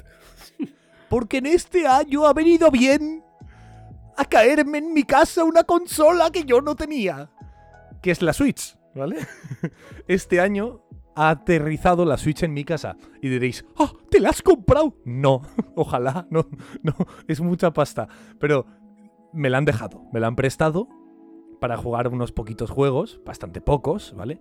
Pero en uno de ellos, en uno de ellos, el Charlie de 10 añitos viajó al pasado, viajó a su infancia y Ah, durante algunos minutos fue la persona más feliz del universo. Y solo por su música. Porque a la altura de sus anteriores juegos, a nivel musical, llegó a nuestras vidas el Mario Odyssey. Es un juego que a nivel mecánico, a nivel jugable, prefiero otros de su misma clase. Prefiero el Mario Sunshine, prefiero el Mario Galaxy, sobre todo el Mario Galaxy. Soy un, un niño rata del Mario Galaxy. pero a Confirmo. Pero a nivel de banda sonora, siendo para mí la del Mario Galaxy una de las mejores bandas sonoras de la historia del videojuego, y creo que no hay discusión, y quien lo discuta, por favor que hagan fila para recibir un tortazo. Dios se apiade de él. Dios se apiade de él, que un rayo te parta. Eh, Pero bueno, este está bastante a la altura y quizás si en vez del Mario Odyssey, perdón, el Mario Galaxy, hubiera jugado yo al Mario Odyssey a la edad a la que juega el Mario Galaxy, probablemente hubiese sido él el que hubiera ganado a día de hoy el premio a mejor banda sonora de los premios Ceferina de 2022. Si Carlos dice eso, es que tienes que. O sea, la banda sonora del Odyssey tiene que ser una locura. Es una pasada, es preciosa, es increíble. Es increíble. Id a escucharla, ponerosla en bucle. Ganador de este apartado, banda sonora. Pablo, ¿qué? Extra, extraordinario, pizza Buitoni. ¡Extra, extra! Ay, ay, ay. Uh, ¿Cómo? ¿Qué? ¿Qué movida? ¿Qué ¿Qué movida, movida, qué? Carlos? ¿Qué pasa? Que he ido a abrir, he ido a abrir el WhatsApp para ver las, los premios, que los tengo apuntados aquí, que me- tú me los has tenido a bien mandármelos en, en orden. Y de pronto se me ha abierto una cosa que no tiene ningún tipo de lógica. Vale. Una absoluta locura. Vale. Esto, esto es el refugio del Sherpa, amigos. Aquí puede pasar de todo. Bueno, hay algunas cosas que no. Un premio meme. Como si los anteriores no lo hubiesen sido, ¿sabes? Continuamos ahora avanzando siempre hacia adelante, hacia la, hacia la cima del entretenimiento, como le gusta decir a Carlos. Avanzamos con el premio a la peor película barra serie ¡Ah, no! de los premios de feria. Se viene, se viene. Se viene el mejor premio de la- del, del día. Está disputado, ¿eh? Yo lo voy a dejar para casi el final, el peor. Está disputado. Porque dentro de lo que es. Voy a ir primero con el cine. Dentro de lo que es el cine. Tenemos Thor Love and Thunder. Dios, qué mala, por favor. Es malísima. Quiero decir. Mar- el listón de Marvel nunca ha estado muy alto. Pero, joder, lo están bajando, ¿eh? A mí me dio vergüenza ajena. a mí también, a mí también, un poco de... Fue como... Me dio vergüenza estar ahí viéndola, ¿verdad? Es como... La gente me está viendo ver esta peli. O sea, me- quiero salir de aquí. A mí me habría gustado entrar dentro de la película, de, la- de su diégesis, como personaje canónico de Marvel, ¿sabes? Y en plan, ser de pronto el, el superhéroe. No se me ocurre así un nombre hortera y guapo, pero básicamente mi poder sería el de sacar a la gente de momentos de vergüenza ajena, ¿no? Entonces yo iría donde, donde Thor y le diría, anda, hombre, ven, va- vámonos, ¿sabes? Así, pero yo, no, no es en plan, "Buah, pero, pero, ¿qué tendrías? ¿Poderes para volar? No, no, yo tendría la idoneidad de... El hombre Bueno. vergüenza. Shame Man. Tendría un poco el poder de la elipsis, en todo caso, ¿vale? Podría viajar entre elipsis de película. Y yo iría donde Thor... Thor. Yo creo que ya, yo creo que ya, venga, por favor. ¿Ves? No, no estás viendo que te están mirando. Venga, vamos. ¿Sabes? Con el, car con el carro ese tirado por cabras. Mira, eso me hizo gracia. Pues yo diría, vámonos. Coge, ¿dónde tienes aparcado el carro, Thor? Anda, dame las llaves. Y Thor en plan, ya, tío, es que... Dame las llaves, hombre, ya, ya, ya, ya manejo yo, ¿sabes? No, que no se ya te, llevo a casa, basado, tranquilo. Ya. ¿Sabes? No se te ve muy basado en esta peli. No pasa nada. Venga, vamos. Pero ¿quién gana? Ya. A peor ¿Qué estás tu película. ex? ¿Qué es tu ex? Está aquí, no. Ya, Thor, ya, ya, ya, ya. No. Otra que también es malísima, pero no tan mala para mí. Que es Vale. Wakanda. Wakanda Forever. Vale. Wakanda tiene una banda sonora que es, que es interesante, es original respecto a otras películas de Marvel. Y bueno, el comienzo con el funeral no está mal, eh, no es olvidable al menos, pero poco más. Poco más. Carlos ha puesto cara de, pues yo lo he olvidado. No, no, yo lo he olvidado todo. Bueno, yo de eso me acuerdo. Otra película también terrible que vi en el cine, The Invitation. La película de vampiros. Tiene un toque de serie B cómico, pero es. Es, es muy mala. Mira como la momia.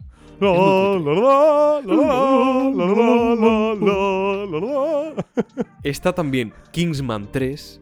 Voy a mencionar la momia todas las veces que pueda. Ki- Kingsman 3, que de alguna manera se las ingenia para romper con absolutamente todo lo que podía haber sido Kingsman un día. Se, lo propone y oye, lo consigue. Enhorabuena. Oye, al menos, joder, hay gente que, que no, no consigue lo que se propone en toda su vida, ¿eh? Pues mira, ala, Kingsman 3, toma. En una un hora y media lo ha conseguido. Este, perdona, este no es el premio de peor película o peor serie. Este es el pin de peor película porque no te dan un premio, Mira, te dan un me pin. parece bueno. Vale. Me parece buena esa. Vale. El pin de peor película barra videojuego. Luego está Jurassic World, la última de Jurassic World. Que es... No, no sé ni cómo se llama. ¿Cómo se llama? No, no, Carlos, Carlos, no lo mires. Es Vale, vale. la última, esa, la peli esa de Jurassic World, ¿vale? No, no, es que ni Jurassic World. Esa, la de la del parque Jurásico. Pero te das cuenta que esas películas no van a ser olvidadas nunca. Porque tienen el nombre de otras películas que están bien. Totalmente. Es una pena, ¿no? Es como. Si se llamaran. Ah, el mundo de los dinosaurios. Y no tuviera nada que ver con la. Con lo tu- o, eh, al menos a nivel de nombre, con la franquicia. Al menos tendríamos la buena noticia de que poco a poco desaparecería de nuestras mentes. Pero, es que no. ni siquiera. Una película con referencias baratas, ¿de acuerdo? A la, a la original. Pero bueno, aparece Jeff. Jeff Goldblum, eso ya es un punto a favor.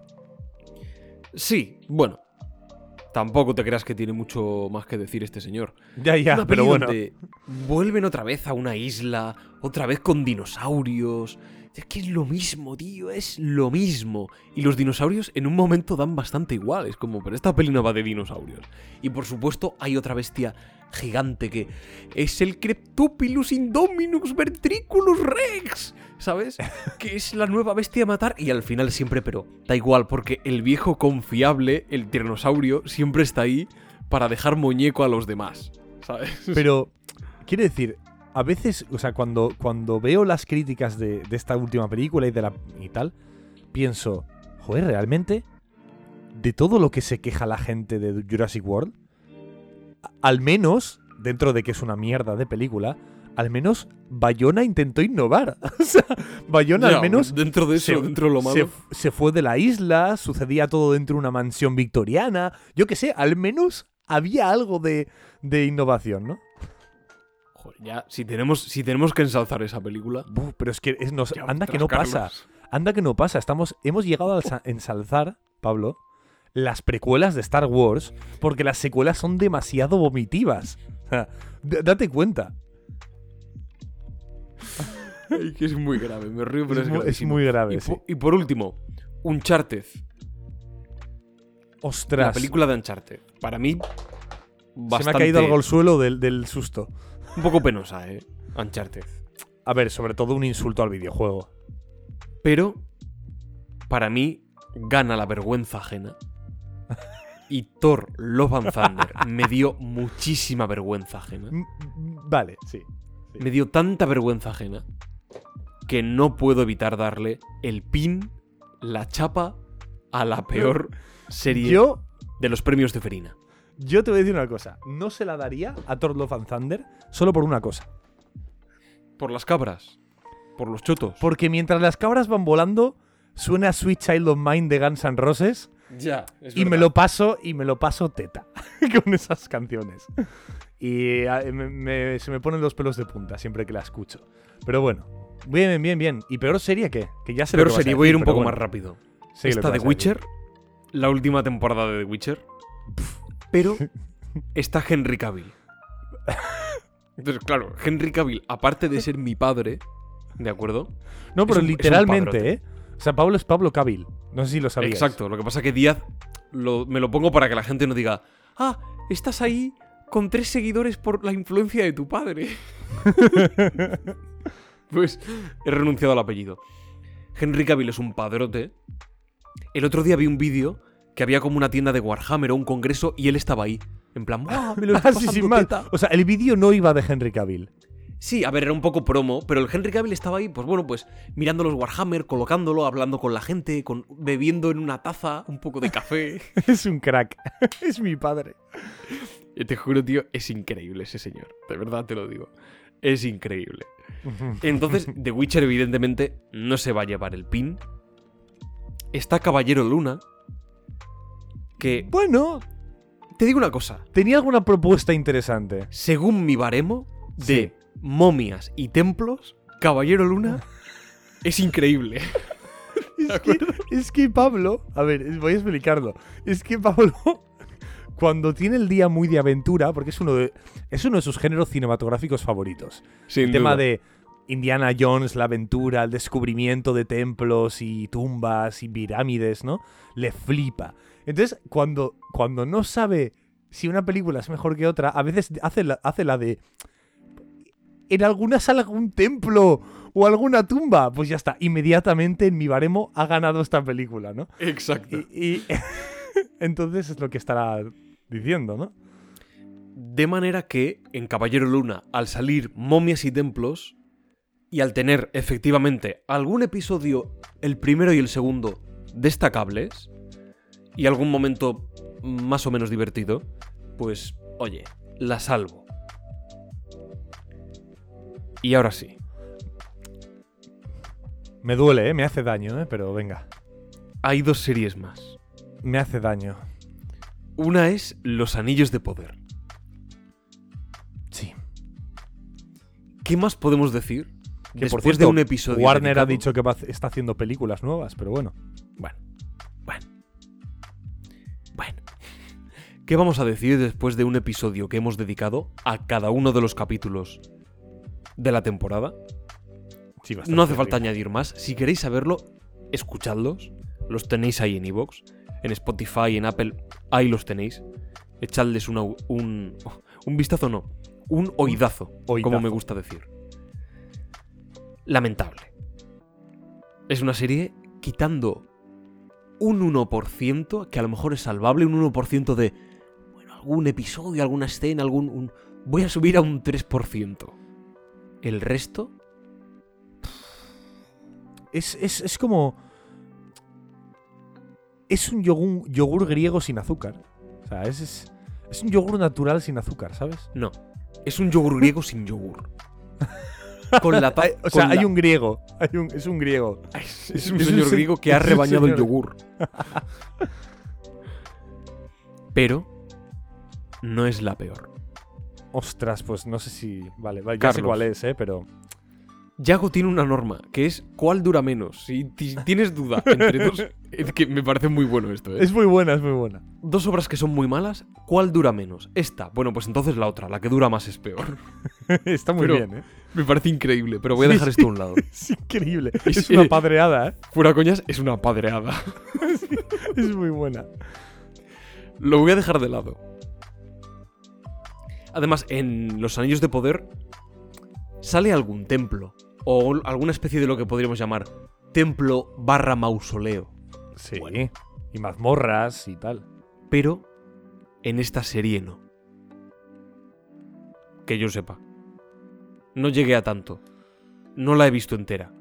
Y diréis, ¿te atreves a opinar de la serie que vas a mentar ahora sin haberla visto? ¿Cómo? ¿Cómo que si me atrevo? Que no es que me atreva, es que yo opino que si la has visto entera, no mereces opinar. ¿no? Y, y que además, además, el tío aquí ha comprado un pin para dárselo, ¿sabes? O sea, Exacto. La peor serie del año 2022 de los premios Ceferina, sin ningún tipo de duda, es para Obi-Wan. Es de lo peorcito que he visto en toda mi vida. De verdad con lo el digo. perdón de Iwan McGregor. Con Iwan McGregor es lo único que se salva.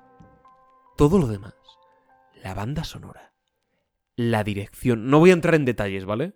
Porque me enrollaría un montón. Si alguno me dice, no aportas datos, pues haré un podcast aportando datos, ¿de acuerdo? Pero lo dejaré para otro podcast. A nivel de, tío, la dirección de actores, de los extras, del movimiento de... Es todo tan artificial. De verdad te lo digo.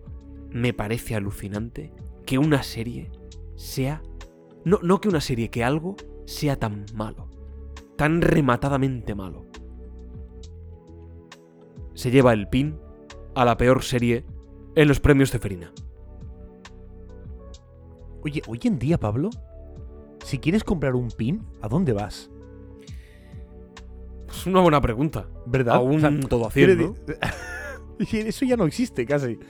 Bueno, Eh, En Amazon es fácil. En Amazon pones, ah, quiero un pin y te, y te- te dan lo que quieras. quiero un pin. Pero la gente Pero- se pone pins. Pines.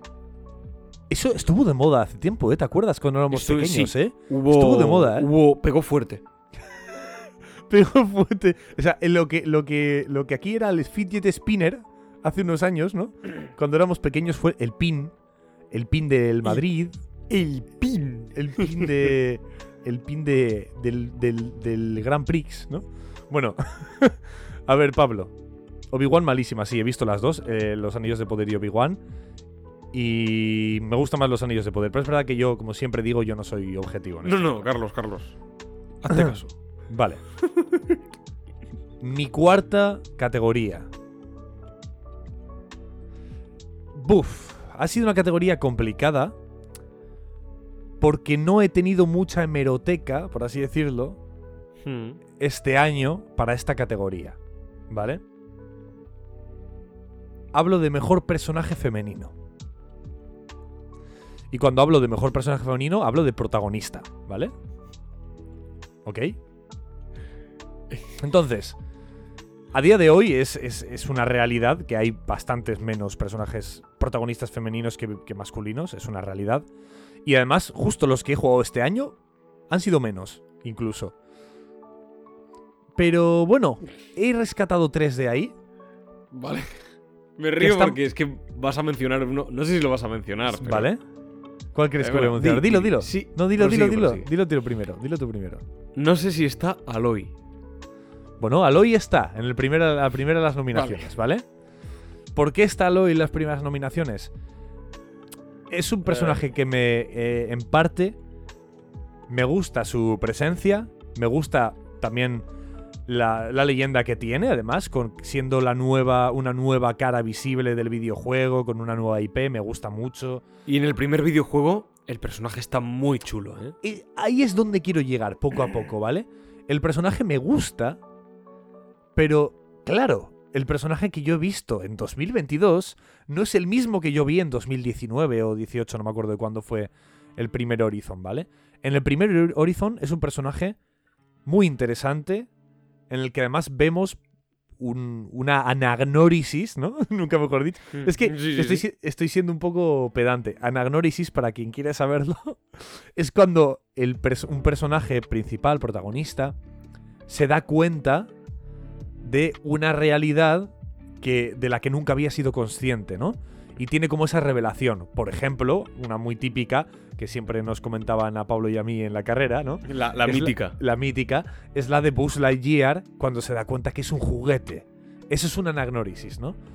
Eh, Aloy también tiene esa anagnórisis de que se da cuenta de que, de, que ella es un clon y de, y de que todo eso que le llaman el mundo antiguo, no puedes entrar ahí, es peligroso, nos van a matar, pues en realidad no es más que el, resto de, la humanidad, ¿no? Que se perdió hace tiempo, ¿no?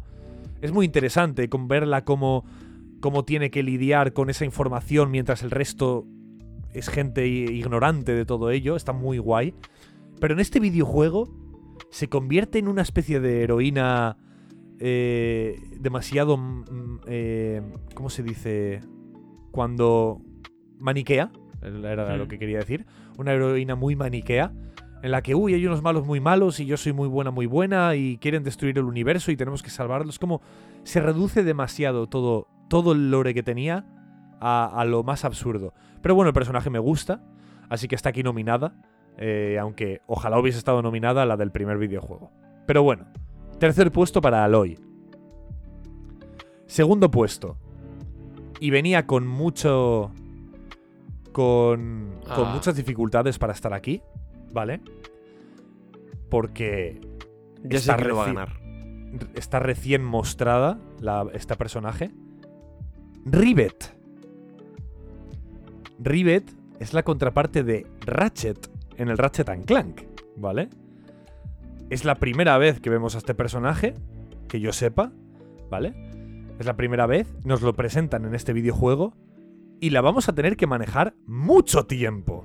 Es un poco la idea de en The Last of Us 2, que manejamos a él y a, y a otro personaje, ¿no? No lo digo por si acaso alguien no lo ha jugado y es spoiler. Si no lo habéis jugado, no sé qué hacéis con vuestra vida. Eh, es broma, ¿eh? Es broma.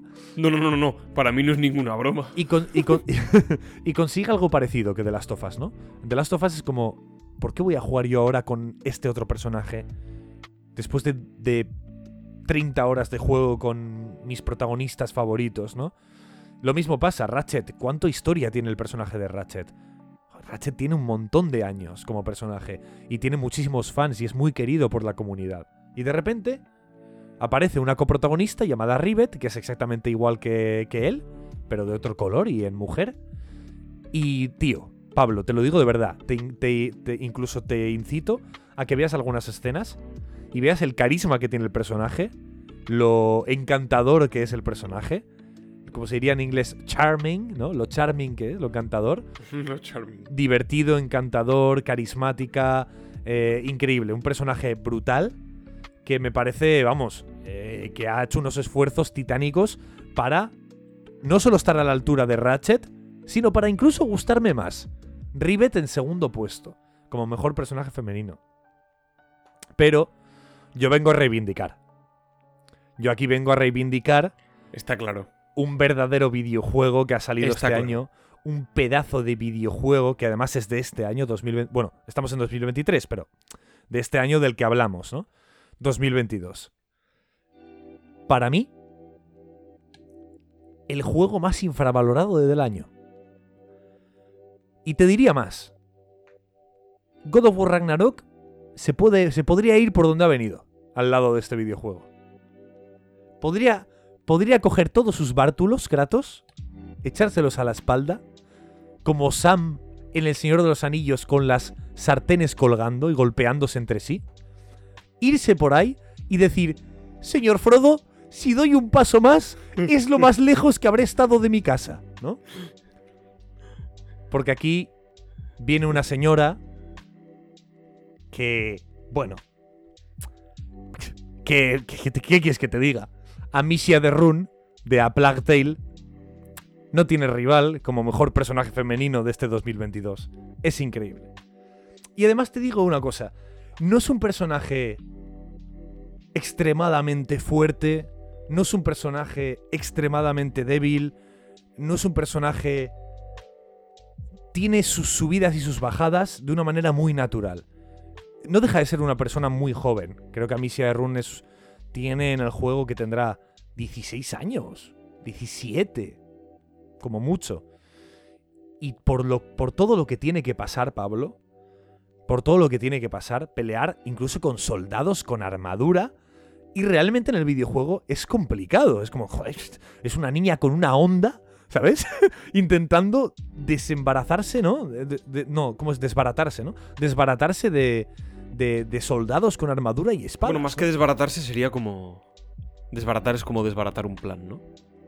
Sí, no, no sé, no sab- no sé Sería- cómo decirlo, sí. pero bueno. Creo que sé lo que quieres decir. Sería... Bueno, da igual. Sería una palabra que ni a Pablo ni a mí nos sale. Lo que quiero decir con esto es que es un personaje supernatural y genuinamente bien construido y bien escrito. La vemos eh, destruida por momentos, la vemos envalentonarse. la Es muy fácil sentirte muy identificado con ese personaje, por todo lo que está viviendo, todo lo que está sufriendo, todo lo fuerte que tiene que ser delante de su hermano, cuando no lo es tanto. Ella, por momentos le gustaría tirarse al suelo, he- hecho un ovillo en una esquina, derrumbarse y ponerse a llorar y que, y que, y que la muerte le llegue.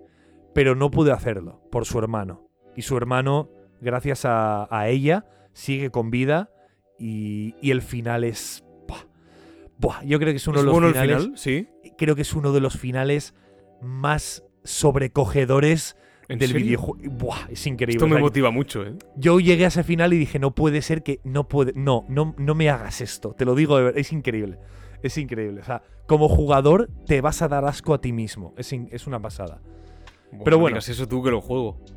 No, no, no. Tienes que jugarlo. Es un juego duro, mm, al mismo tiempo bonito y, y muy bien escrito. Te va a Dirías que gustar es un juegazo. Buah, es una pasada.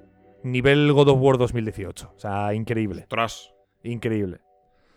Es verdad que deberías jugar al 1 primero, que igual mm, si A Plague del Requiem es un... pff, Igual para mí es un 9.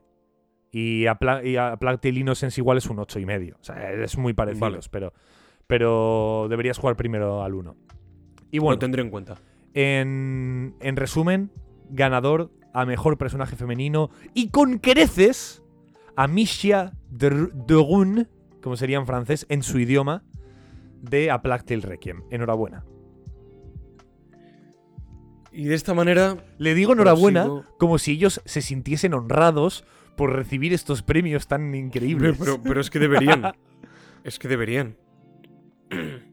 Tu categoría Yo número por mi parte. 5. El Ecuador. Yo por mi parte prosigo con el premio, ya no con el pin. El pin ya lo hemos dejado, eso solo era para una categoría especial. Continuamos con el premio a la mejor fotografía. En película Uh, y en serie. una categoría un tanto desprestigiada, ¿eh? Madre mía. Aquí donde tirar. Ay, ay. Aquí hay donde tirar. Vamos a ir primero con... Vamos a ir primero con las series. Que lo tengo más claro. Series. The Boys, Marvelous Mrs. Maisel, La Casa del Dragón, Better Call Saul, Severance, El Club de la Medianoche, Gabinete de Curiosidades. Stranger Things, miércoles. Pero de todas ellas, para mí, fíjate, estéticamente que son impecables las que he mencionado. Las series desde hace Sí. ya años tienen, incluso superando a veces al, al cine, en su apartado estético. Perdonad que es que me voy ahogando, llevo todo el día sin parar de hablar. En clase, fuera de clase, con llamadas de teléfono, con... En fin, Yo también, porque he estado grabando hoy el audiolibro entero. no fastidies. Sí, sí. Entonces a veces ya me atraganto, tengo que ir bebiendo agua. Pero para mí hay una que destaca. Por el cuidado que pone, por el cuidado y el detalle que pone en su apartado fotográfico teniendo en cuenta el escenario, el vestuario de los personajes, que es indispensable porque ella, nuestra querida Maisel, no repite una sola prenda cómo todo ello encaja a la perfección con el entorno, con el estado emocional en el, en el que se encuentra. Digamos, toda la puesta en escena también. En ocasiones, no siempre, a veces es más recogida, más intimista, pero en ocasiones una puesta en escena mm, no, no megalómana, pero para el tipo de serie que es, una comedia que podría transcurrir no, no es un Friends, ¿vale? No es una sitcom, pero sí es una comedia que podría transcurrir en un ámbito más cotidiano, más familiar, una casa o una serie de, de apartamentos, y no, nos transporta a teatros, garitos de todo tipo, a exteriores. Y con todo ello se está contando algo. Enmarcado en ese aire eh, vintage. La mejor fotografía, para mí sin duda, es para Marvelous Mrs. Maisel cuya última temporada no es la mejor de todas. ¿De acuerdo? Es la que menos me ha gustado. Y aún así, Pero claro, ¿qué implica? Es lo que tú has dicho. ¿Qué implica que considero que es eh, la peor de las cuatro? Pues que las otras tienen un 9, 9 y algo, y esta tiene un 8. Claro, 8 y algo. Joder. Cago en menuda notaza, sí. Y la última temporada, próximamente, tengo muchas ganas y al mismo tiempo mucha tristeza, porque es la última y se va a acabar, y es de mis series favoritas. Marvelous Mrs. Maisel, ganadora de la serie con la mejor fotografía. ¿Y, Y, peli? películas. Es complicado. Licorice Pizza. La iba a mencionar porque tiene papeletas. Muchas. Mm. Muchas, muchas, muchas. Avatar. Que no. Sí, sí, claro. Cuidado, todo a la vez en todas partes. Es una película que, como he dicho, casi redonda en todo. Carlos, me dirás que no. La fotografía del hombre del norte.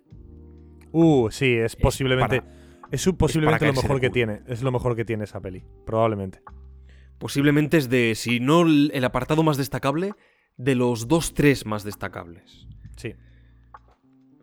podría decir de Batman, para mí pecaba de un exceso de oscuridad dado el, el metraje algo alargado de la obra. Bueno, si hubiesen sido dos horas y Mm, algo, sí. creo que habría tolerado mejor tanta, tanta, tantísima oscuridad. Pero... Carlos. Al César lo que es del César. el premio Ceferina a la mejor fotografía es para, y tú lo sabes, y tú lo sabes, es para Yarin Blachke por El Hombre del Norte. Ole, ahí, Roberto Huevos. Roberto Huevo. Roberto Hueveras. Robert Eggers. Es sensacional. Simple y llanamente sensacional. No quiero enrollarme mucho, ¿vale? Estoy atribuyendo valores Sí, eh, quizás o- un poco más personales. Sí, intentamos como no definir exactamente por qué, aunque sabríamos hacerlo, porque podríamos tirarnos aquí siete horas si no. Exacto, o sea, de verdad os digo que si nos ponemos a analizar Sí. todo, Si nos fuera- dejáis, Carlos, fuera de coñas, podría ser un podcast de seis horas no. perfectísimamente. mira, me parece hasta poco. O sea, si, si tengo que hablar de aquí de cada nominado que tengo en los videojuegos, o sea, de verdad, a lo O sea, mejor estamos sí. hablando de comentar cada nominación o cada premio al menos como si, de- si se tratase de... No sé. De un... eh, De una película de la que podríamos hablar en...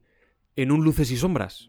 Sí, Por ejemplo, que le dedicamos a lo mejor 15 minutos a cada una para 10 minutitos, 12, dependiendo de la obra. Entonces se nos iría de las manos. sería media hora por cada puesto. ¡Oh! Bueno, ¿cuál era entonces? Eh, Ya lo has dicho, ¿no? El hombre del Eh, norte. sí, El hombre del norte. De- la de- mejor fotografía. De Roberto Hueveras. De Robert. Vale. Cuidado, ese es el director. Yo me refiero al, ya, ya, ya. al de fotografía, que es Huevera Huevos. ¿Cómo? Yarin, repito, Yarin, Yarin. Bueno. Mi categoría número 5. Hemos venido de mejor personaje femenino, mejor personaje masculino. Ay, ay, ay, ay, ay, Pablo. Ay, ay, ay, ay, ay. Tengo aquí tres personajes. Mm, no sabría quién poner en tercer posición y en segunda, pero mm, vamos a hacerlo así. Venga. Tercera posición. Deacon St. John. Y alguno dirá, "Buah, pero, pero ¿quién es ese zagal? Yo, por ejemplo. ¿Vale? Deacon St. John es el protagonista de un videojuego que además iba a tener una secuela y fue cancelado. Pero, pero bueno, una pena. Un videojuego llamado Days Gone. Mm. ¿Vale? Un videojuego del que, sinceramente, no esperaba yo una mierda. Cierto es, yo no esperaba nada de ese videojuego. Y qué buen sabor de boca te quedas cuando sales de un videojuego o de una peli del que no te esperabas nada y te sorprende con creces, ¿verdad? Con qué buen sabor de boca. Es como... Yo esperaba venir aquí a, a matar un poco la tarde y madre mía, cómo lo estoy gozando. Pues el Days Gone fue uno de esos videojuegos, ¿vale? Y Deacon St. John es su protagonista. Es este miembro de, de- de- de una sociedad de moteros, al menos antes de un brote zombie. Qué raro, brotes zombies en videojuegos, sí, es habitual. es, es- es algo... A nivel mecánico da para da pa mucho, ¿no? Supongo que será por eso. Y nada, el personaje muy, muy chulo, eh, interpretado por nuestro, nuestro gran amigo Claudio Serrano en español, ¿vale? Así que Mm. genial, con una trama muy chula, con un personaje secundario muy, muy divertido también, muy querido, que también lo he traído para hablar de él en otro momento. Y nada, le, he co- le he cogido mucho cariño, sobre todo por eso, por la gran experiencia que me llevo eh, con la moto, con, con el mundo abierto por explorar, por el tema de ir recogiendo gasolina para que no se te acabe la moto, el manejo de la misma, que es muy, muy chulo. Nada, muy bien, muy, buena, muy buenas sensaciones con el videojuego y también con, con el personaje eh, Deacon St. John, que además tiene una mecánica muy interesante, que es que tú puedes ir a ver la... porque la mujer de, de Deacon está muerta, ¿vale? O bueno, eso es lo que nos da a entender el videojuego todo el rato, ¿no? Eh, casi todo el rato. Eh, y nada, tú, puedes ir a la tumba de la mujer cuando tú quieras y él cambia de diálogos y va hablando con ella y entiendes más de su pasado. Está muy guay, está muy, chulo. Y nada, aquí Deacon St. John en el tercer puesto, personaje muy interesante. En el segundo puesto, sí, eh, en este caso el sí que esperaba algo del videojuego. Y bueno, no me decepcionó. Pero no es mi estilo de videojuego, no me gusta demasiado, pero al menos narrativamente mm, pasé un buen rato, ¿vale? Hablo de Johnny Silverhand, de Cyberpunk Mm. 2077. es un personaje que está bastante guay. Bastante guay, además estás constantemente hablando con él. Lo traigo como protagonista porque es un protagonista, ¿no? Es un coprotagonista junto con tu personaje. Es eh, aquel que tienes todo el rato en la cabeza, ¿no? Las conversaciones que mantienes con él, con esas diferentes opciones con las que puedes responderle, cómo puedes hacer que... Puedes hasta jugar con el personaje, puedes cabrearle, puedes responderle para que se cabree, puedes responderle para que, bueno, sea más empático contigo, ¿no? Eh, es un personaje muy chulo, además interpretado por, por Keanu Reeves, ¿no? Qué Eh, grande. Qué grande. Muy, muy chulo. Y nada, personaje muy, muy divertido. Tengo, muy- tengo que sí. pasarme el Cyberpunk, ¿vale? He jugado unas horas. Narrativamente me atrajo y me enganchó muchísimo. Sí, me pareció. está bien narrativamente. Es muy estilo película, me pareció muy estilo cinematográfico. Ahora bien, ya lo hemos dicho alguna vez. El mundo abierto de Cyberpunk. Madre mía. Es terriblemente soso, ¿eh? Da una pereza jugarlo.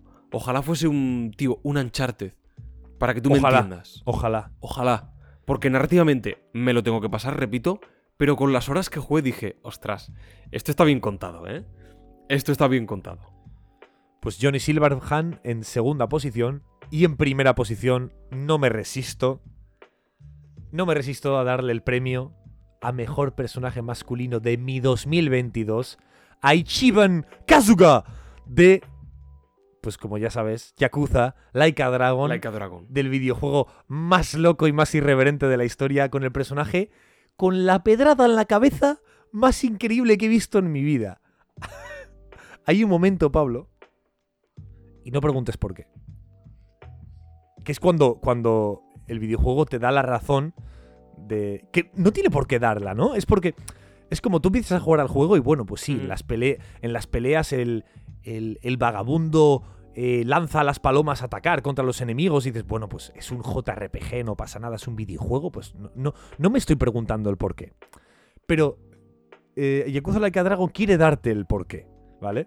Y hay un momento en el que Ichiban Kasuga se encuentra, no preguntes por qué, un bate de béisbol enterrado en el suelo. O sea, no enterrado, como clavado, ¿vale? En el suelo. Está medio, medio, medio enterrado. Pero Ichiban Kasuga está viendo una espada. Y claro, les pregunta a sus amigos, oye, ¿estáis viendo la espada ahí en el suelo como Excalibur? Creo que hace de hecho referencia a la espada. Y los dos le miran y le dicen, pero tú eres idiota, es un bate de béisbol que alguien ha metido ahí, lo ha encajado mm, como ha podido, ¿sabes?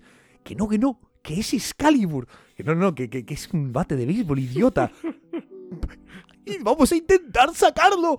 Intentan sacarlo ahí, guau. Y, él, como es el héroe, consigue sacar el bate de béisbol. Aparecen unos señores a pelearse contigo y se transforman como en guerreros de una mazmorra, de, un castillo, y empieza el combate. Te están diciendo que Ichiban Kasuga, porque además luego te lo dice, es un fan de, de Dragon Quest desde que es pequeñito, y cuando se está pegando a putiasos con señores trajeados de la mafia por la calle, él se imagina como un guerrero soldado con una espada en ristre peleando cual caballero de Camelot, ¿vale? Es increíble. Es una, la idea es una genialidad. No lo he jugado, pero me parece una genialidad. Es una genialidad. Y, y todos los personajes jugables eh, tienen un poco ese, ese rollo cómico de cómo se transforma su idea real con su idea dentro del combate. Es increíble. O sea, es. Aunque no te guste jugarlo, aunque no lo juegues nunca, Pablo, merece la pena echarle un vistazo. Bueno, yo os lo dejo a vosotros, los, los oyentes, a que le echéis un vistazo al juego. Pues puesto eh, número 5, ¿no? El- la categoría 5, mejor personaje masculino, Ichiban Kasuga. Yo voy a ir. Fíjate, tocaba mejor guion. Lo voy a dejar para un poquito más adelante. Por lo tanto, debería tocar mejor actriz. Lo voy a dejar para un poquito más adelante. Voy a ir con mejor actor. Uh. Mejor actor en una serie y mejor actor en una película. Procedo Vale. primero con película. Antes empecé con serie, Marvelous Mrs. Maisel, a mejor fotografía. Y ahora, por lo tanto, empiezo con, con película. Por cierto, creo que no he dicho quién es el director de fotografía de Marvelous Mrs. Maisel. No puede Bueno, ser. Menciónalo. A ver, que lo mire. No lo tengo aquí apuntado, qué mal. Fotografía. Son varias personas. eh, entiendo que dependiendo de la temporada. David Mullen, Eric Moynier, Jeff Jur y Alex Nefomiasny. Que también los nombres son tela, ¿eh? Joder, Nefomías. Nepo-.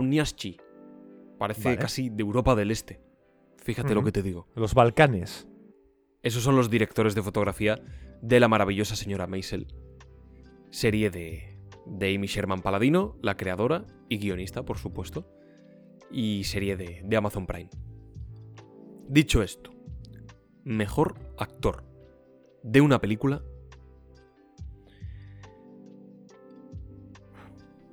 No lo tengo claro. Fíjate, de todas estas pelis que he visto, hay grandes interpretaciones. Mm, están todas bastante parejas. Pero claro, hay una obra que te va a sorprender. Te va a sorprender porque, y a ti, Carlos, y, a los oyentes, porque no me he detenido en ella en ningún momento. No me he detenido ni en este podcast, ni en el resto de los episodios que hemos grabado desde que yo la vi que recuerde. A lo mejor la he mencionado, puede ser, pero quizás ni eso. Preguntaréis por qué. ¿Por qué no has mencionado esa película si ahora estás haciendo tanto hincapié en ella y parece que vas a recomendárnosla, a tildarla de joya, de maravilla, de obra maestra? Es tan buena. No, no, no, no, no, corrijo. Es una de las mejores películas del siglo XXI que hablar de ella supone lo que he dicho antes, dedicarle un tiempo razonablemente largo, entre 3 y 4 días de podcast de 24 horas, más o menos, para, para, para poder analizarla en, toda su extensión. Y la interpretación de su protagonista, Tahar Rahim, está a la altura de la obra una de las películas, si no la película favorita, de Denis Villeneuve. Película francesa de Jacques Audiard. Un profeta. Película de 2009. Y su protagonista, actor, Tahar Rahim, es el ganador del premio Ceferina a la mejor interpretación masculina de 2022. Película de 2009, pero la vi el año pasado, así que aquí está. Un profeta. Tenéis que verla. De verdad. Una película sobrecogedora. Realista, casi parece un documental. De la forma en que expone los hechos en una cárcel, rehuyendo de todos los... Bueno, no de todos los tópicos, porque al final los tópicos de una cárcel, o de cualquier otro elemento narrativo, no dejan de inspirarse muchas veces, bueno, pues en situaciones o en paisajes de la realidad, ¿no? Pero rehuye de todo aquello que sí cataloga- catalogaríamos de tópico, en un sentido más peyorativo, en busca de una verdad. Una verdad, como digo, casi documental, humana, dramática. Y no me enrollo porque de verdad que podría estar tres horas y media. ¿Y series? Solo con esta obra. Series. Lo siento mucho. Está muy claro. Está muy claro. No... mm, eh, Podría enrollarme y dedicarle un momento a otros, a otros actores, a otras interpretaciones, todas ellas encomiables, sin duda. Creo, Carlos, y coincidirás, coincidirás conmigo, no me cabe, no me cabe duda de ello, de que los dos protagonistas, actor y actriz de Archivo 81, están sensacionales. Dina Sobre Shihabi, todo, para mí, sobre todo ella. sobre todo ella, ¿no? Sí. Quizás se enfrenta a un papel un poco más complejo. A nivel de lo que le pide, ¿no? Como, como personaje. Los. Tiene un arco. y sufre una serie de. Bueno, de circunstancias y tiene un arco muy marcado. Y a nivel de interpretaciones es complejo. Eh, el otro, el actor, como iba a, a comentar, es Mahmoud Ati.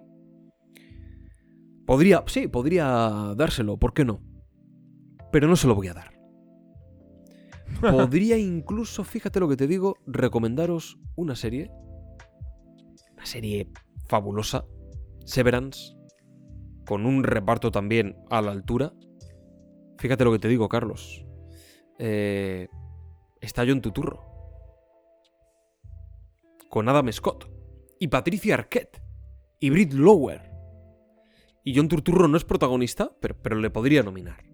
Adam Scott está estupendo, pero, pero tampoco. The Voice, me dirías, pero The Voice. Ostras, pero el, el personaje del carnicero de The Butcher. The Butcher. Interpretado por Carl Urban. Pero tampoco. Voy a dejarme ya de historias. Voy a dejarme de, de- de rollos y de preámbulos.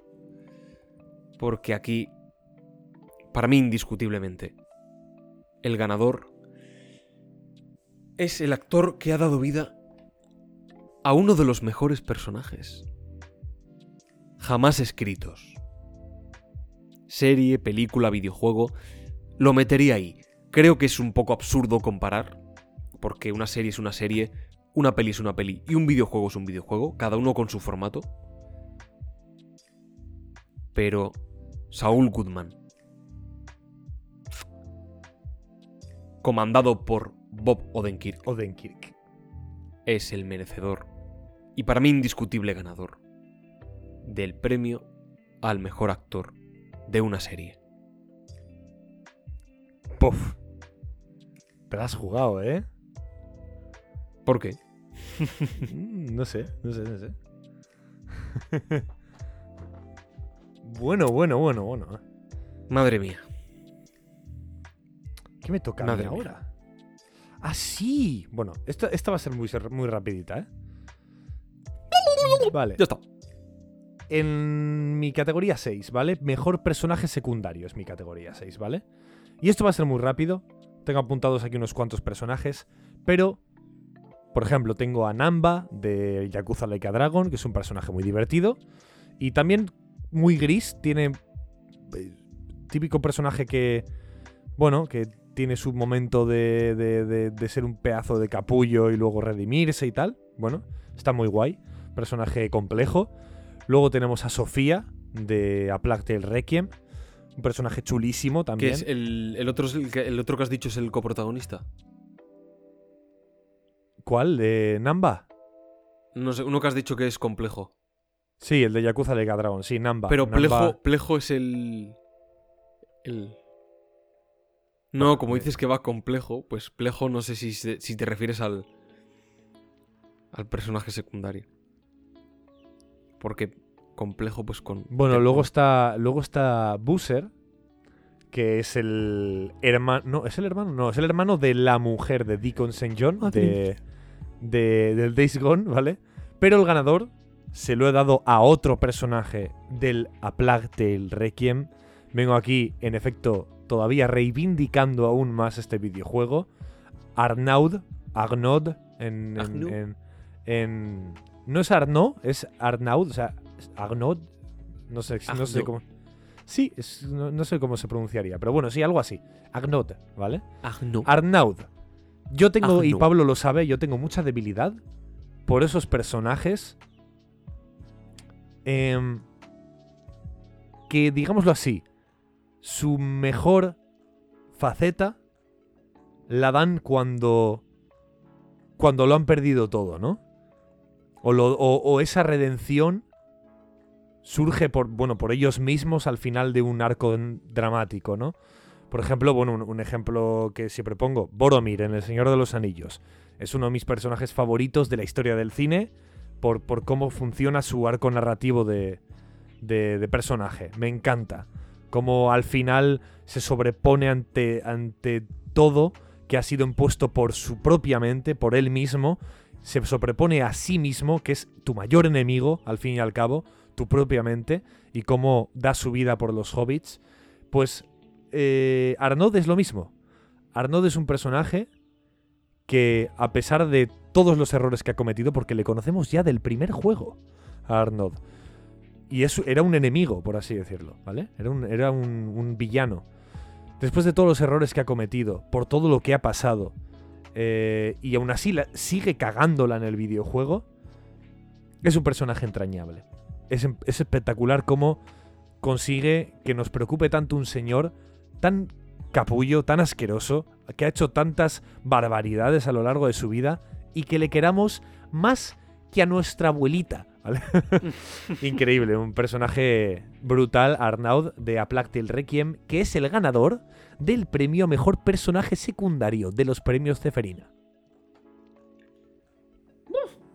Esto está, esto está que lo tiras. ¿Cuántos está que premios te tiras, quedan? Por cierto. Eh, Vamos por el 7 ahora. ¿Cuánto- o Quedan sea, son 7, 10. 8, 9 y 10. Quedan 8. ¿Quedan 8? Bueno, 4, pero como por 2, 8. Ah, ya decía yo, digo, como que 8.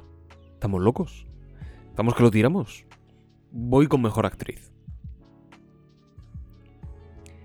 A ver. A ver. Mejor actriz de una serie. Dilo Pues ya, esto es como- dilo ya, venga, dilo ya. Esto es como la fotografía, hermano. dilo ya, Pablo, dilo Esto ya. es como la fotografía. Estoy enamorado de ella. Estoy enamorado y tú lo sabes. Y la gente lo sabe. Estoy enamorado. Porque tiene una personalidad desbordante. Sobre el papel. Sobre el guion. Pero es que Rachel Brosnahan lo lleva tan bien a la realidad. Es capaz de traspasar las letras, traspasar la pantalla y quedarse contigo más allá del episodio, que no solo merece una nominación, merece ganarlo. Merece ganar el premio Ceferina a la mejor actriz por Marvelous Mrs. Maisel. Las maravillosas. Cómica perdida en los años 50, irrepetible. Y en Es que tiene, tiene tanta gracia, tiene tanto dramatismo.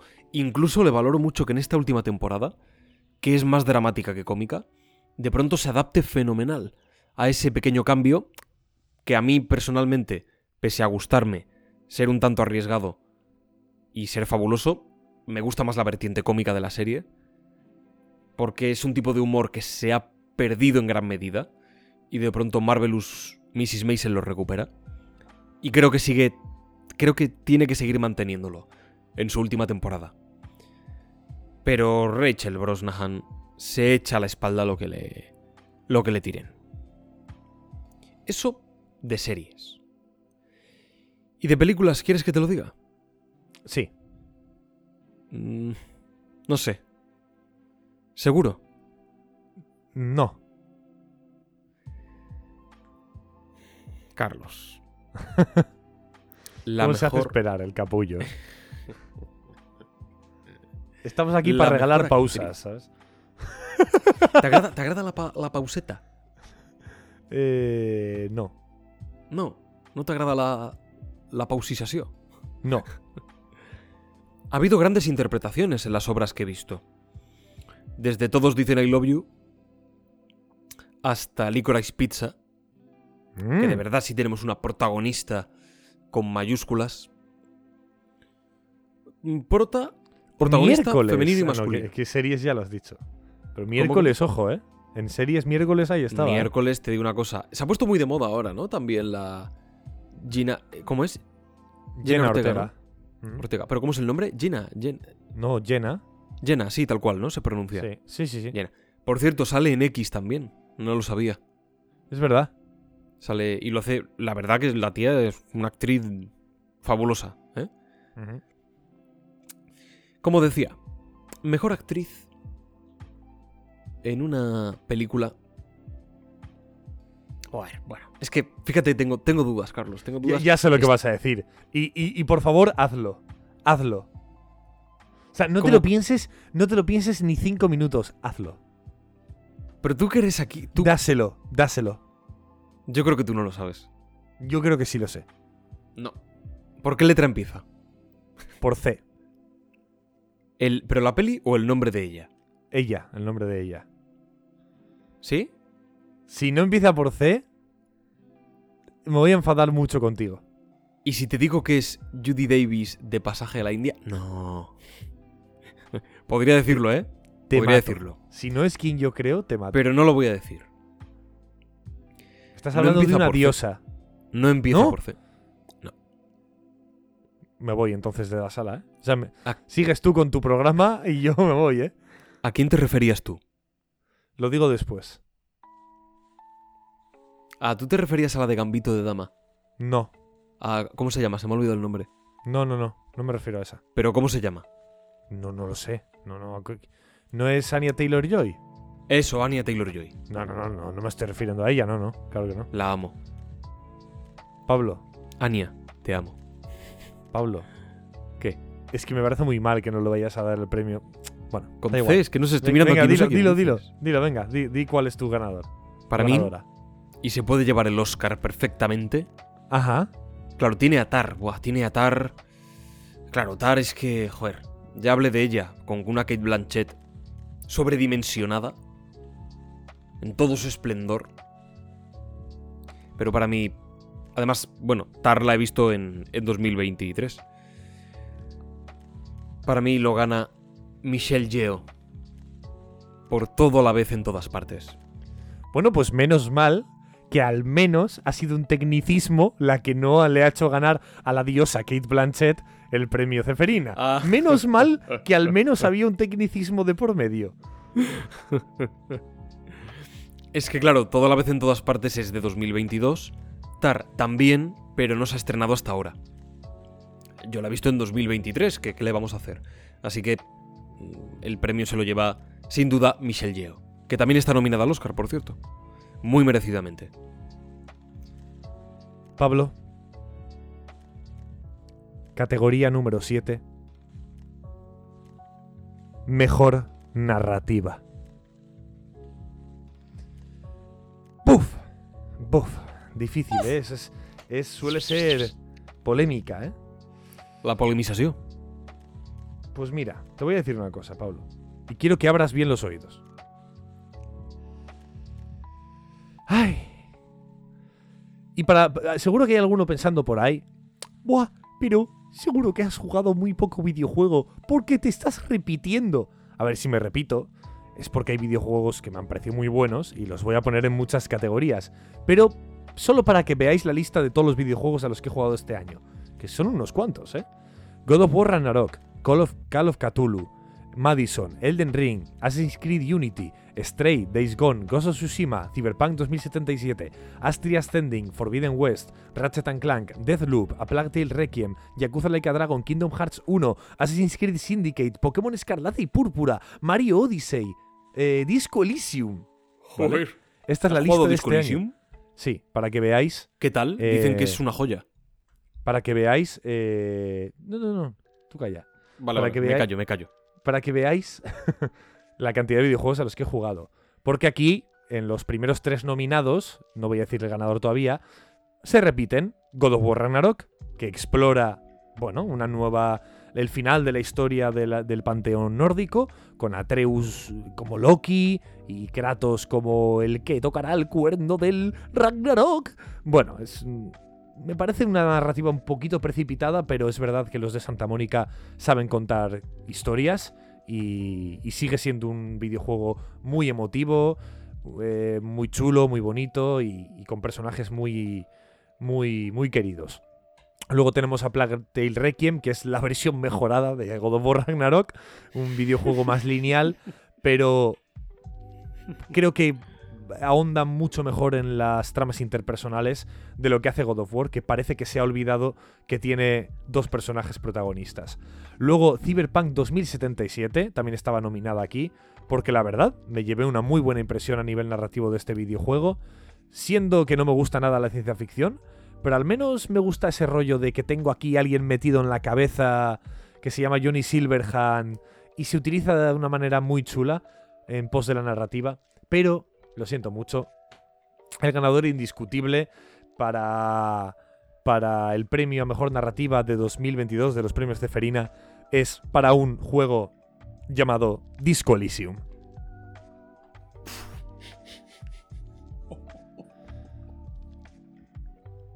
Y no voy a decir nada más, Ay, ay, ay, Carlos. porque este videojuego habla por sí solo. Ay, ay, ay. Tu categoría número 8, Pablo. Madre mía, es que si no dice nada es porque tiene que ser lo mejor que ha jugado en su vida. Tu categoría número 8, Pablo. Mejor actor, ¿no? Ah, no, mejor categoría- no, eso ya lo has dicho. No, No, esa ya lo he dicho, he dicho ya actor y actriz. Sí, vale. Vamos con guion. Oh, guion, ¿eh? Ojo, ¿eh? Yo creo que podemos ir con guion. ¿Tú, tú crees que podemos ir con guion? Mm, me parece un poco una, una, una poca desfachatez, ¿eh? Pero bueno, venga. Mejor guion. En los premios Ceferina 2022. Se lo podría llevar todo a la vez en todas partes, porque la verdad, para escribir eso, se necesita. Se necesita coco, que todo resulte integrado. Y lo está, la verdad. Le sobra un poquitín de metraje, yo creo. Unos 10 minutos se podrían acortar. Tiene una parte más discursiva, que está muy bien redactada y resulta emotiva, está logrado. Y esos momentos, cuando están logrados, gustan. Entonces es un. Ya te digo, es que es casi redonda en, todo. El sastre de la mafia es una obra de teatro, básicamente transcurre en una sastrería, en el 95%, 99% de la película, exceptuando una escena o un par de escenas que duran apenas unos segundos. Entonces es una obra de teatro. Y como buena obra de teatro, los diálogos, la encadenación de los diferentes momentos en los poquitos espacios con los que cuenta, es, es fabulosa. Una obra que tiene que tirar de ingenio, de ingenio lingüístico, y lo hace. También podría ganar. Pero yo personalmente se lo voy a dar. Se podría llevar, haber llevado algún otro premio, pero creo que es muy justo. Creo que es muy, muy justo que se lo lleve una película de 2021, pero que se estrenó en 2022 aquí. Yo la vi en 35 milímetros en el Phenomena Experience de Barcelona. La última obra de Paul, del mitiquísimo Paul Thomas Anderson. Licorice Pizza. Una obra que destruye lo que entendemos el guion más tradicional, la estructura más tradicional, en favor de, digamos, una serie de sucesos más o menos caóticos, más o menos causales o casuales, que van enfocado todo a lo mismo, a contarte cómo sus dos personajes, Alan Kane y Gary Valentine, tienen que estar juntos sí o sí. Y la belleza de cada uno de esos momentos, de cada una de esas piezas narrativas, de esas secuencias, funcionan como una anécdota. Una anécdota entrañable, una anécdota imposible y con gran cantidad de referencias pues a ese cine y a ese ambiente de los 70 en Estados Unidos, con un encanto que pocas películas tienen y quizás esta comedia romántica sí ha alcanzado ese grado de, de, lo que yo diría hasta cine clásico, me parece un clásico moderno, Licorice Pizza, y ¿por qué no? Una de mis comedias románticas favoritas. Y posiblemente de las más inolvidables, irrepetibles y con mayor personalidad. Si hiciésemos un ranking, yo creo que se podría colar aquí Licorice Pizza como una de esas mejores comedias bastante particulares románticas. Madre mía. O sea, me encanta porque esto no solo es una entrega de premios, parece casi un. un. una. como una cadena de recomendaciones, ¿no? Está muy bien. Y luego, pues bueno. Serie. Bueno, ya, Serie. ya. Ya, bueno. Saul Goodman. Ya está. Better Ya Call. Saul. Better Call El Saul, ganador es Vince Gilligan, ¿vale? Creador y guionista, ya está. Es que te quiero decir, cuando algo es sublime, todo lo que yo pueda decir lo estropea. Ya está. Un día ya hablaremos de esto, profundizaremos lo que haya que profundizar, pero es que es... Cuando algo es perfecto, es perfecto, ya está. Joder, qué barbaridad, ¿eh? Fíjate lo que te voy a decir. qué barbaridad. No es que... me parece mal hasta darle un premio. Yo creo que Better Call Saul no tendría que tener premios. Me diréis, bueno, pero. ¿Pero qué contradicción es esta? Cuidado, Cuidado. no porque no los merezca, sino porque el premio no es digno de tener la mención de esa serie. Ya, joder, qué barbaridad. ¿eh? Qué locura, bueno. El Joder. premio no merece decir que forma parte de dicha serie. Bueno, Ya está. Pablo, octava categoría. Entramos en el top 3 de categorías más increíbles del día, ¿vale? Del podcast. Pablo, mejor videojuego revelación. Y claro, alguno dirá, ¿cómo que mejor videojuego revelación? ¿Hablas de indies? ¿Hablas de...? No, aquí entra cualquier cosa, ¿vale? No, no solo indies o triples A. Pero Claro, estamos dando premios muy subjetivos a los juegos que nosotros hemos jugado en 2022. Así que, con revelación me refiero, esos juegos, repito, como he dicho antes, de los que yo no esperaba una mierda, ¿vale? Y luego me encontré, bueno, a veces con algo mejor de lo que te esperabas y a veces con caviar del bueno, ¿vale? Con caviar del bueno. Por ejemplo, tengo aquí apuntado a Days Gone, que es un videojuego como he comentado ya antes y ya lo explicaba, así que no me voy a explayar. Un videojuego del que no esperaba nada, regalado por la suscripción de PlayStation 5. A veces incluso cuando te regalan juegos tiendes a pensar, "Buah, pues era porque son una mierda, ¿sabes? Y no los juegas. Y nada, me llevé una gratísima sorpresa. También tengo aquí nominado, tenía nominado a Yakuza Like a Dragon, porque también es otro videojuego que, que descargué gratis del Game Pass. Bueno, gratis, por mi suscripción, ¿no? Que estoy pagando el Game Pass. Eh, y tampoco me esperaba absolutamente nada de él. Y me llevé otra gratísima sorpresa.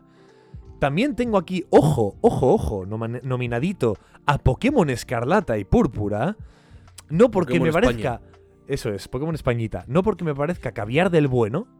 Pero sí porque, que, claro, mis estándares de calidad de Pokémon estaban tan en la ultratumba, ¿vale? O sea, estaban tan a 10.000 metros bajo el suelo que, que yo me esperaba, pues bueno, pues que rozaron un poco la superficie como mucho, ¿vale? Y bueno, y el juego, pues está potable, es- es- se puede jugar, es divertido, eh, tienes una experiencia, bueno, fácil y sencilla, pero ¿Se puede jugar, seguro? se puede jugar. ¿Seguro? Eh, sí, sí, sí, se puede jugar. A pesar de todo, se puede A jugar. pesar de todo se puede jugar. Es bastante gratificante y bueno, pues, si os gusta Pokémon, eh, os gustará esta aventura más que muchas anteriores, así que por eso lo he puesto aquí. Pero bueno, por sorprenderme porque todo lo anterior era una mierda, no le voy a dar un premio a nadie.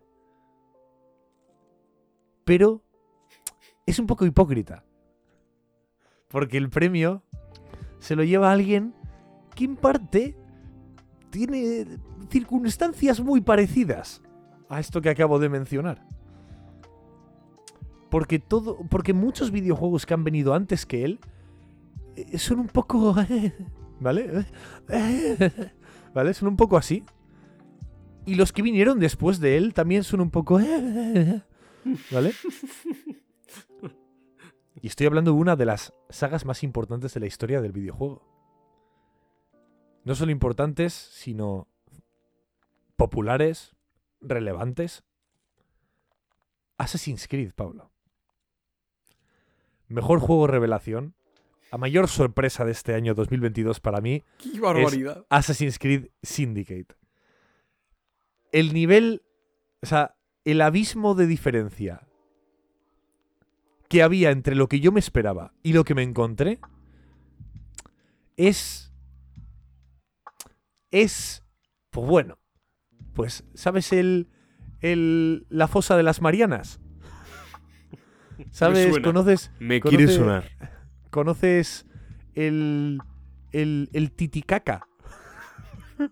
Eh, De hecho, he estado en el lago Titicaca. Bueno, He estado físicamente allí.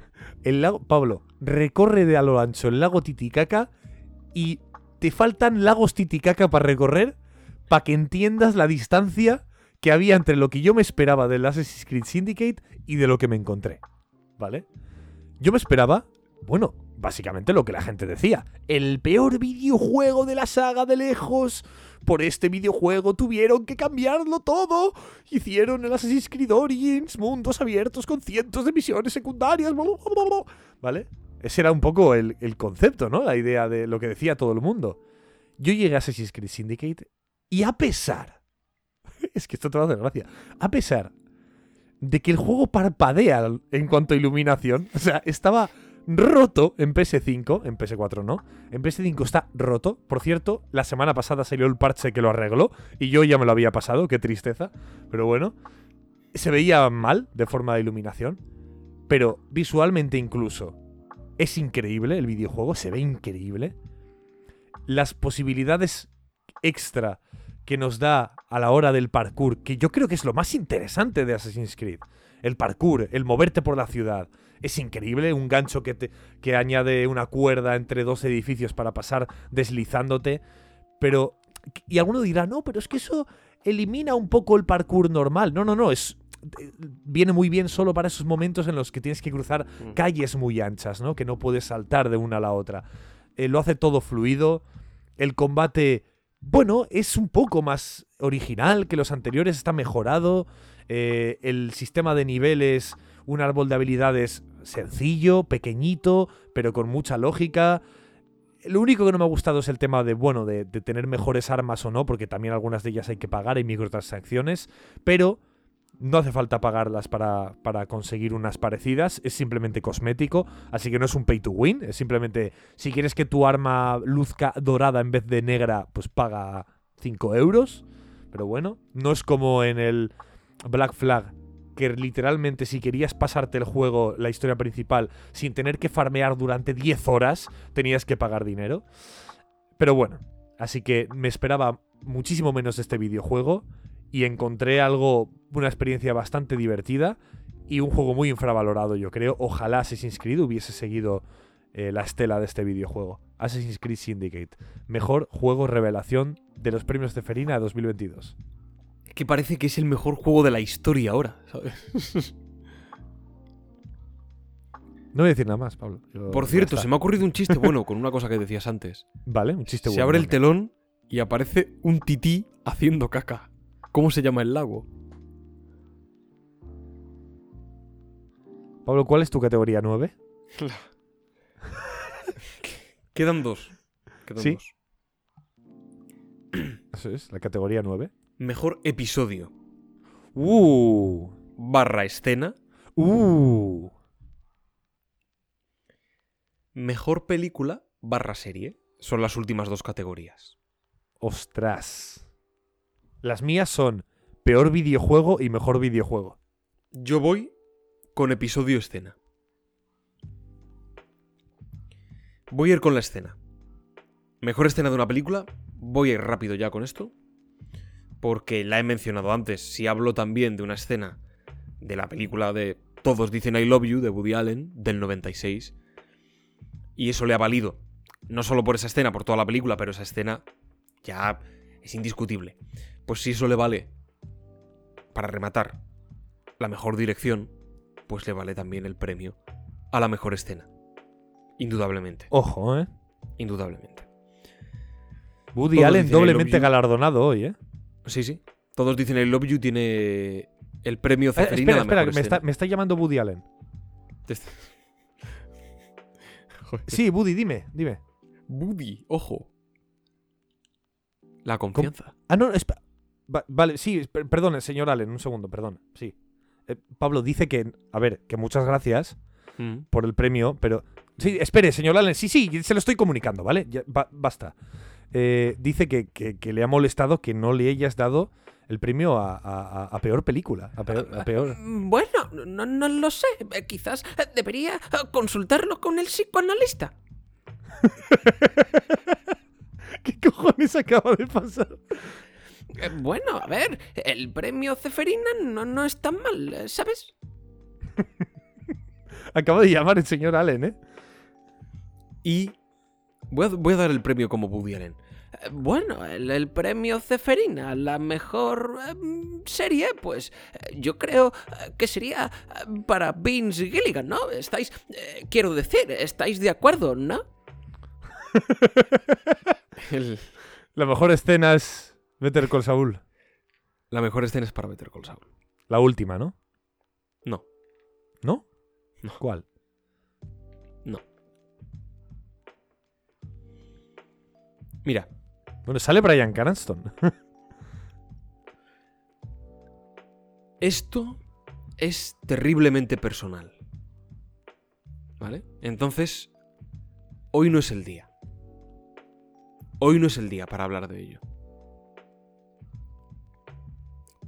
Más, más bien para profundizar en ello. Mira, ya me conoces, Carlos, y los oyentes me conocen también un poco. Una mica. Algunos más que otros. Algunos más que otros. Eh, Yo. Yo me dejo llevar por las emociones. Tanto en lo bueno como en lo malo, a veces no siempre es tan positivo, pero yo creo que en la mayoría de ocasiones es positivo. Hola dol, feliz dol, toca un don dilo, toca un don, salta sauce del faló, tom bon alegre tom, tom bombadilo. Ay, oy, oy, ojo. Una canción de Tom Bombadil. Para amenizar la velada.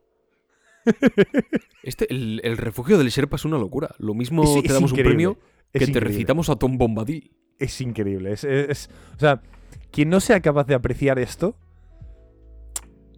por favor, de un like. quien no sea capaz de apreciarlo, que deje un like. Y así sabremos que no sois capaces de apreciarlo. Pero los que lo apreciéis también tenéis que dar un like. como iba diciendo, sabes, Carlos de sobra, que yo me emociono con un libro, una historia, Sí. una película, una serie, un videojuego. Yo también, ¿eh? Tú, tam- tú lo sabes porque tú eres igual. No, quizás no tengo tanta. ¿Cómo se llama? Eh, tanta sensibilidad para. Quizás para el cine como tú. Pero, bueno. Parecida. Como mínimo parecida. Ancheco. Y cuando hay una escena que nos emociona hasta el punto de erizarnos la piel y de llorar. acabo, acabo de hablar euskera, lo, lo siento, de verdad. ¿Ah, sí? Eh, Pues no sí, sé. sí, he dicho ancheco. No sé. Ancheco.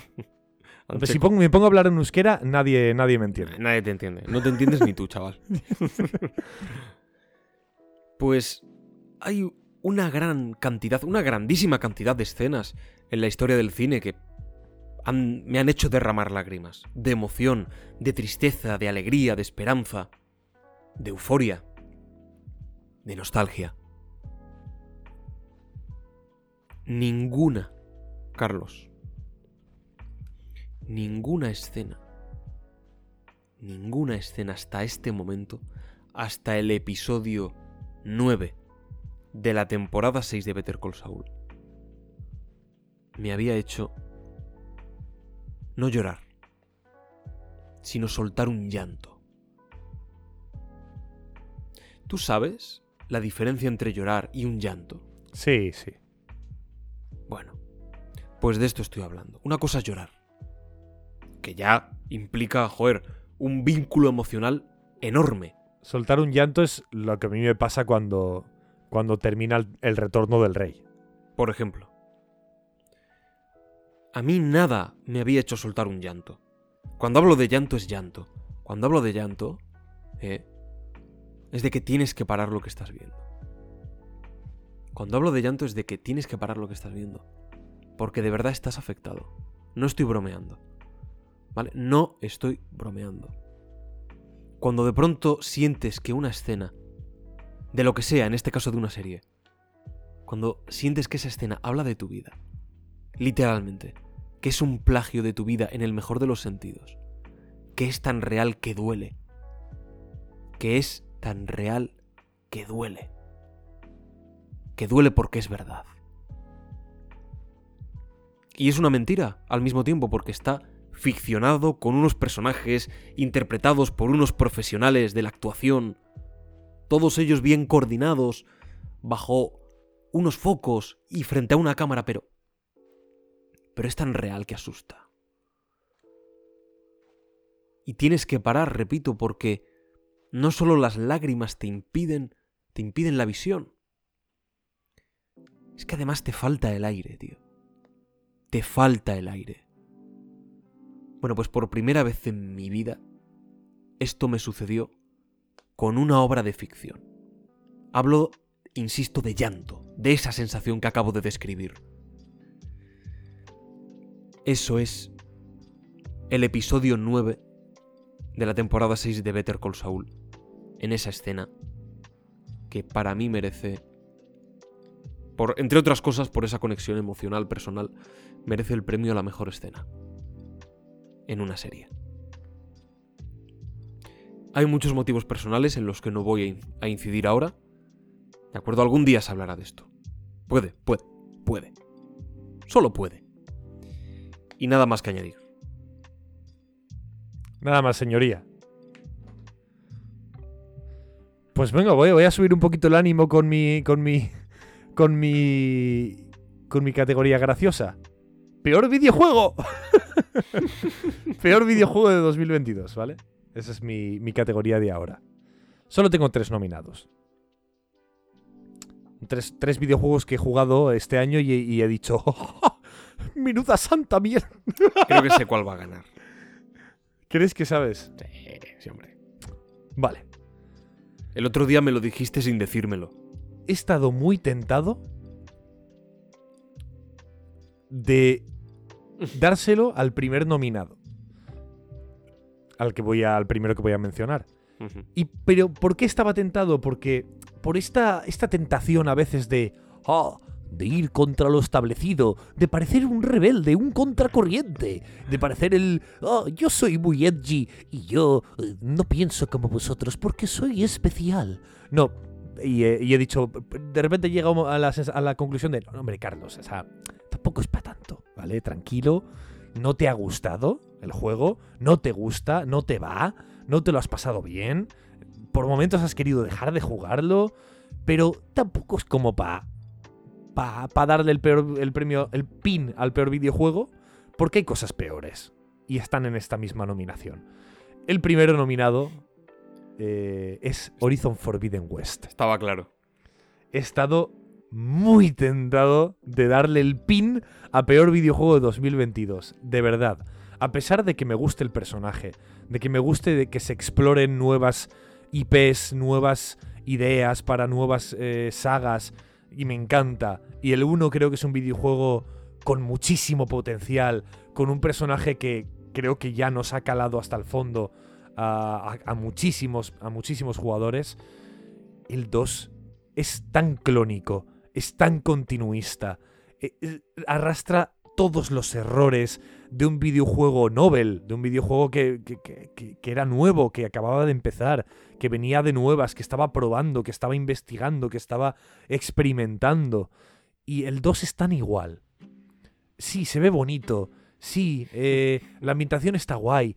Pero de verdad, ¿cuántas misiones, cuántas veces le he mandado un audio a Pablo mientras jugaba diciéndole, es que no puedo continuar con esta mierda? ¿Cuántas veces te he mandado un audio de esos, Pablo? Unas cuantas. Demasiadas. Diciéndome, pero ¿cómo es posible que, que es imposible acertar con la flecha en el hueco extremo izquierdo superior barra inferior lateral de este enemigo gigantesco mastodóntico? Sí, no, no, no por dificultades, sino otros motivos. Pero bueno, no voy a detener a, a ir uno por uno, porque si no, me, me puedo tirar aquí 17 horas y media. Y me parecen pocas. El otro nominado. E- Es que los dos del top, estos dos, es que están muy a la par. Están muy a la par. Pero no le he dado el pin al peor juego al segundo nominado, al segundo puesto. Porque al menos, al menos, para que veáis lo, a- la par que están para mí, para mi, mi- mi opinión, subjetiva, no me matéis por lo que voy a decir, es algo subjetivo, ¿vale? Eh, si a vosotros parece que es el mejor videojuego de la historia, me parece estupendo. Y de hecho, algo que yo me pierdo. O sea que, bueno, ahí lo tenéis. Al menos este videojuego ha sido capaz, sí, de pasar a la historia. No solo de pasar a la historia, sino tener una cantidad de fans increíble, ¿vale? Tiene, iba a decir tres entregas. ¡Ja! Las primeras. Sin contar con todas las obras periféricas que tiene. Bueno, estoy hablando de Kingdom Hearts 1. Kingdom Hearts uy, uy, 1 uy. No había jugado yo a la saga, a la trilogía, ni a ningún juego periférico de estos. Kingdom Hearts en Redux 3.1. No, no los he jugado ninguno. Birth by Sleep HD eh, Remake. No, bueno, no he jugado a ninguno. Y este año me propuse, dije, bueno, me, me lo está regalando una suscripción, voy a probarlos. He probado el primero y... ¿Cuántas veces he querido coger la PlayStation y lanzarla por la ventana y utilizarla como pisapapeles demasiado grande, ¿no? Pero, pero bueno, no me ha gustado. Lo siento, no es lo mío, pero como es un juego que, por X o por Y, ha pasado a la historia, he preferido darle peor videojuego del año 2022 al otro. Al otro videojuego que vendí el otro día junto al Hogwarts Legacy. el otro día vendí cuatro Este, videojuegos. este es el que yo me imaginaba, sí. El otro día vendí cuatro videojuegos eh, en, en el game. eh, publicidad encubierta. ¿Vale? Y, y uno de ellos era este, junto al Hogwarts Legacy, que ya me lo pasé, entonces dije, "Bueno, lo vendo. Y este es un JRPG que me lo compré en una tremenda calentada. Cuando estaba yo con hambre voraz de un JRPG. Ahora ya me he empachado, ya no, no quiero más, no quiero más. Este año me he empachado de JRPGs. He jugado al, al Laika Dragon, al, al- a este mismo que voy a mencionar. He jugado al Ruined King, he jugado al Dragon Quest. He jugado, bueno, bueno, no, no, puedo más. y este juego me lo compré de calentada porque fui a un game y le dije, a ver, a ver. ¿Cuál es el último JRPG que ha salido para PS5? Y me dijeron, ah, pues este es el último. Jajaja. Pues da- dámelo, ¿cuánto cuesta? 10.000 euros. Démelo. Deme 10. Deme 5. bueno, y ese se llama Astria Ascending y es un juego bastante terrorífico. Peor videojuego, pin a peor videojuego de 2022 del Refugio del Serpa de los premios de Ferina, Astria Ascending. Parece un conjuro de Harry Potter, ¿no? ¡Astria Ascending! Astria ascendio. Bueno, ascendio, es que ascendio es un, un conjuro de Harry Potter. ¡Ascendio! Lo utiliza Harry en, en el lago negro. Es verdad. Cuando le dicen las, los bichos esos. Nah, solo uno. Pero es mi amiga.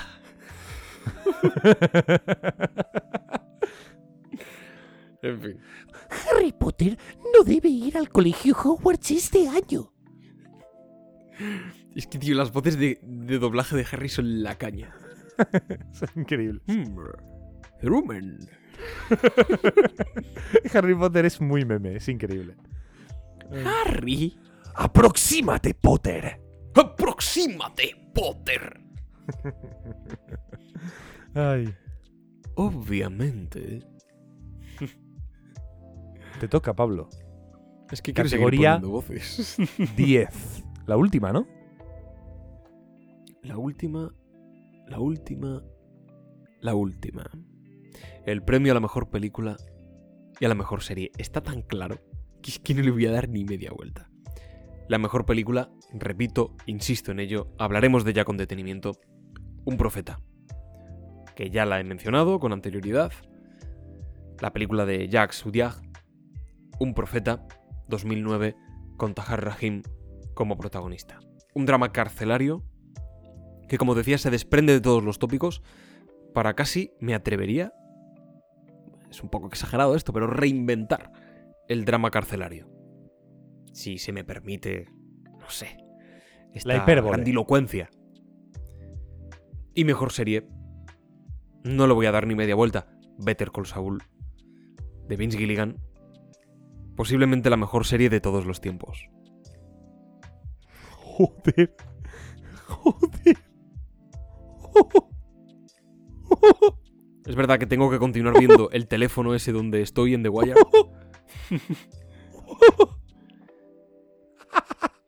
Pero para mí, esos serían los ganadores. No sé si tienes algo que añadir, que aportar. Para mí, pa' mí está un poco sobrevalorada, ¿eh? un poquito. Para mí un poquito. Pero bueno, yo qué sé. Mm, Yo, yo me abstengo de opinar. Que si no, Pablo luego me pega. Claro, porque vosotros escucháis el podcast, pero en cuanto, en cuanto yo digo, ¡ah!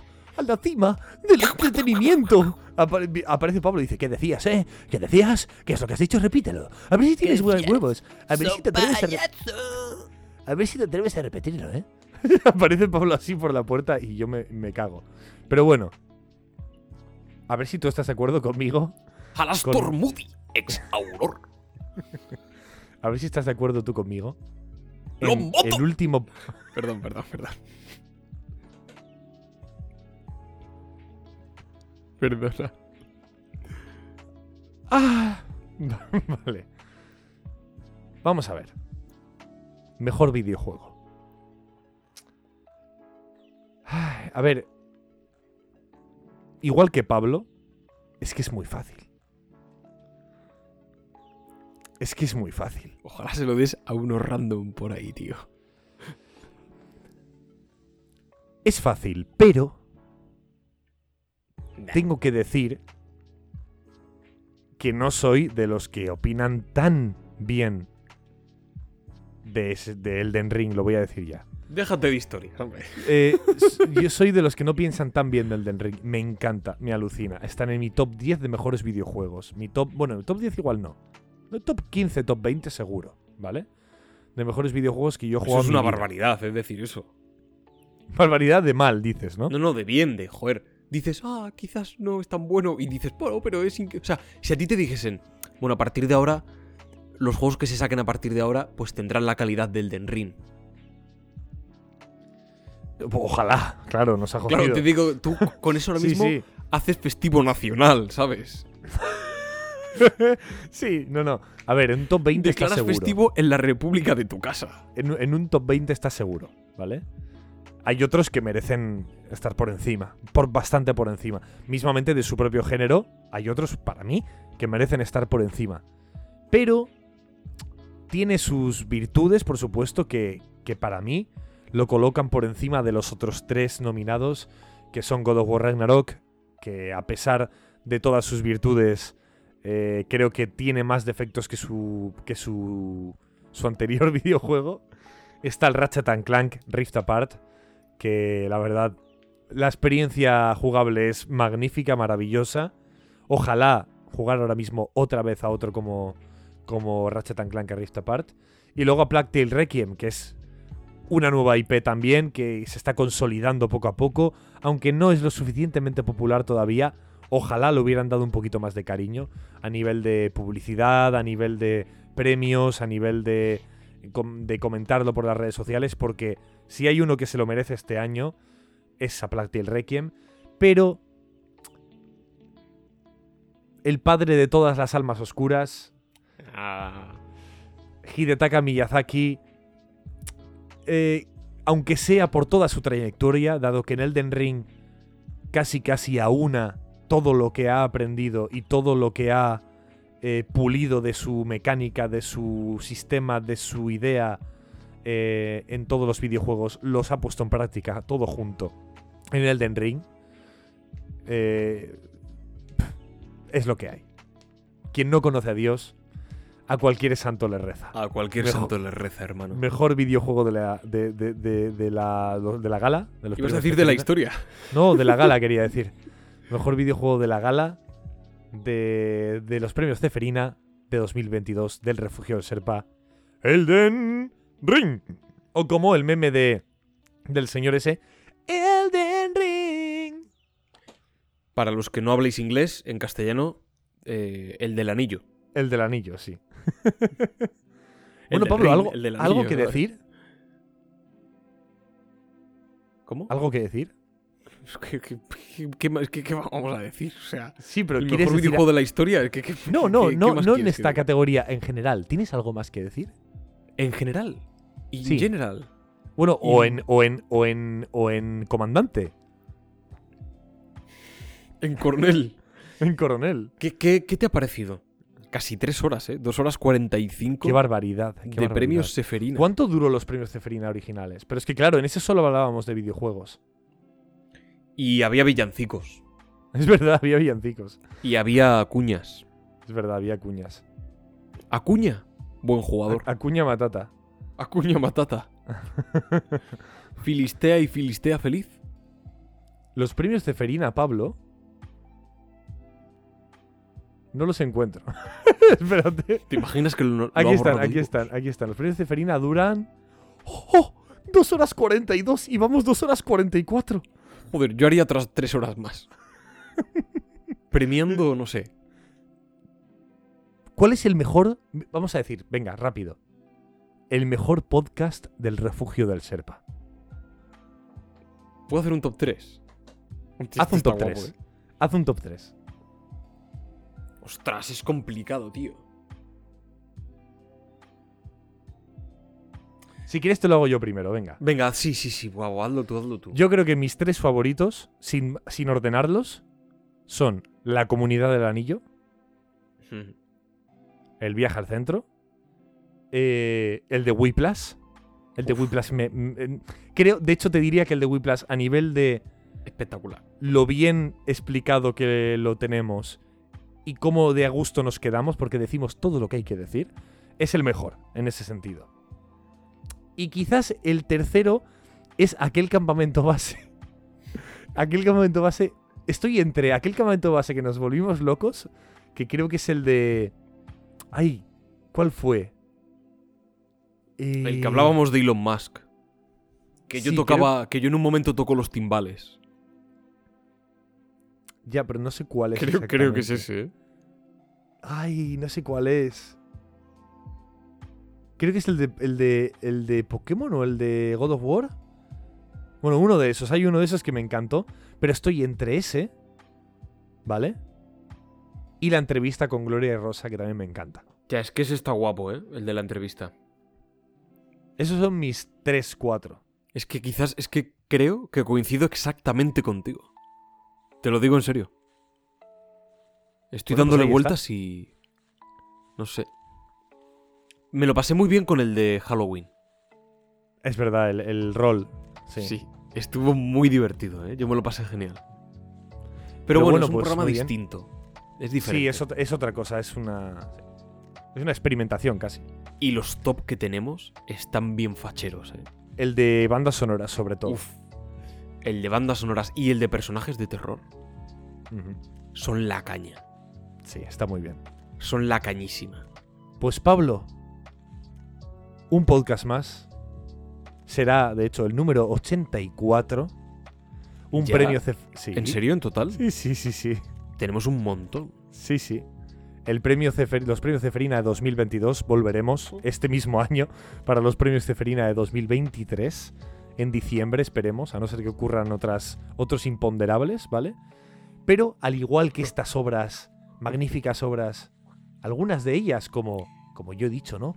A Plague Tale, que vienen desde lo más pequeñito, desde, desde la industria más escondida del videojuego, Pequeñito. arrastrándose como las ratas a las que tú mismo enfrentas en ese mismo videojuego, cómo ascienden a la calidad más elevada del videojuego, de la industria, aquellas películas como oh, Marvelous Mrs. Maisel, una serie no te creas que tan popular, pero ahí escondida se encuentra el caviar de los caviares, Marvelous Mrs. Maisel. Pues al igual que todas estas series, estas películas y estos videojuegos que ascienden como el Astra, el Astria Ascendio, que ha ganado el premio a peor Ascendio. videojuego de 2022, nosotros en el podcast El Refugio del Serpa siempre tirará hasta la cima del entretenimiento.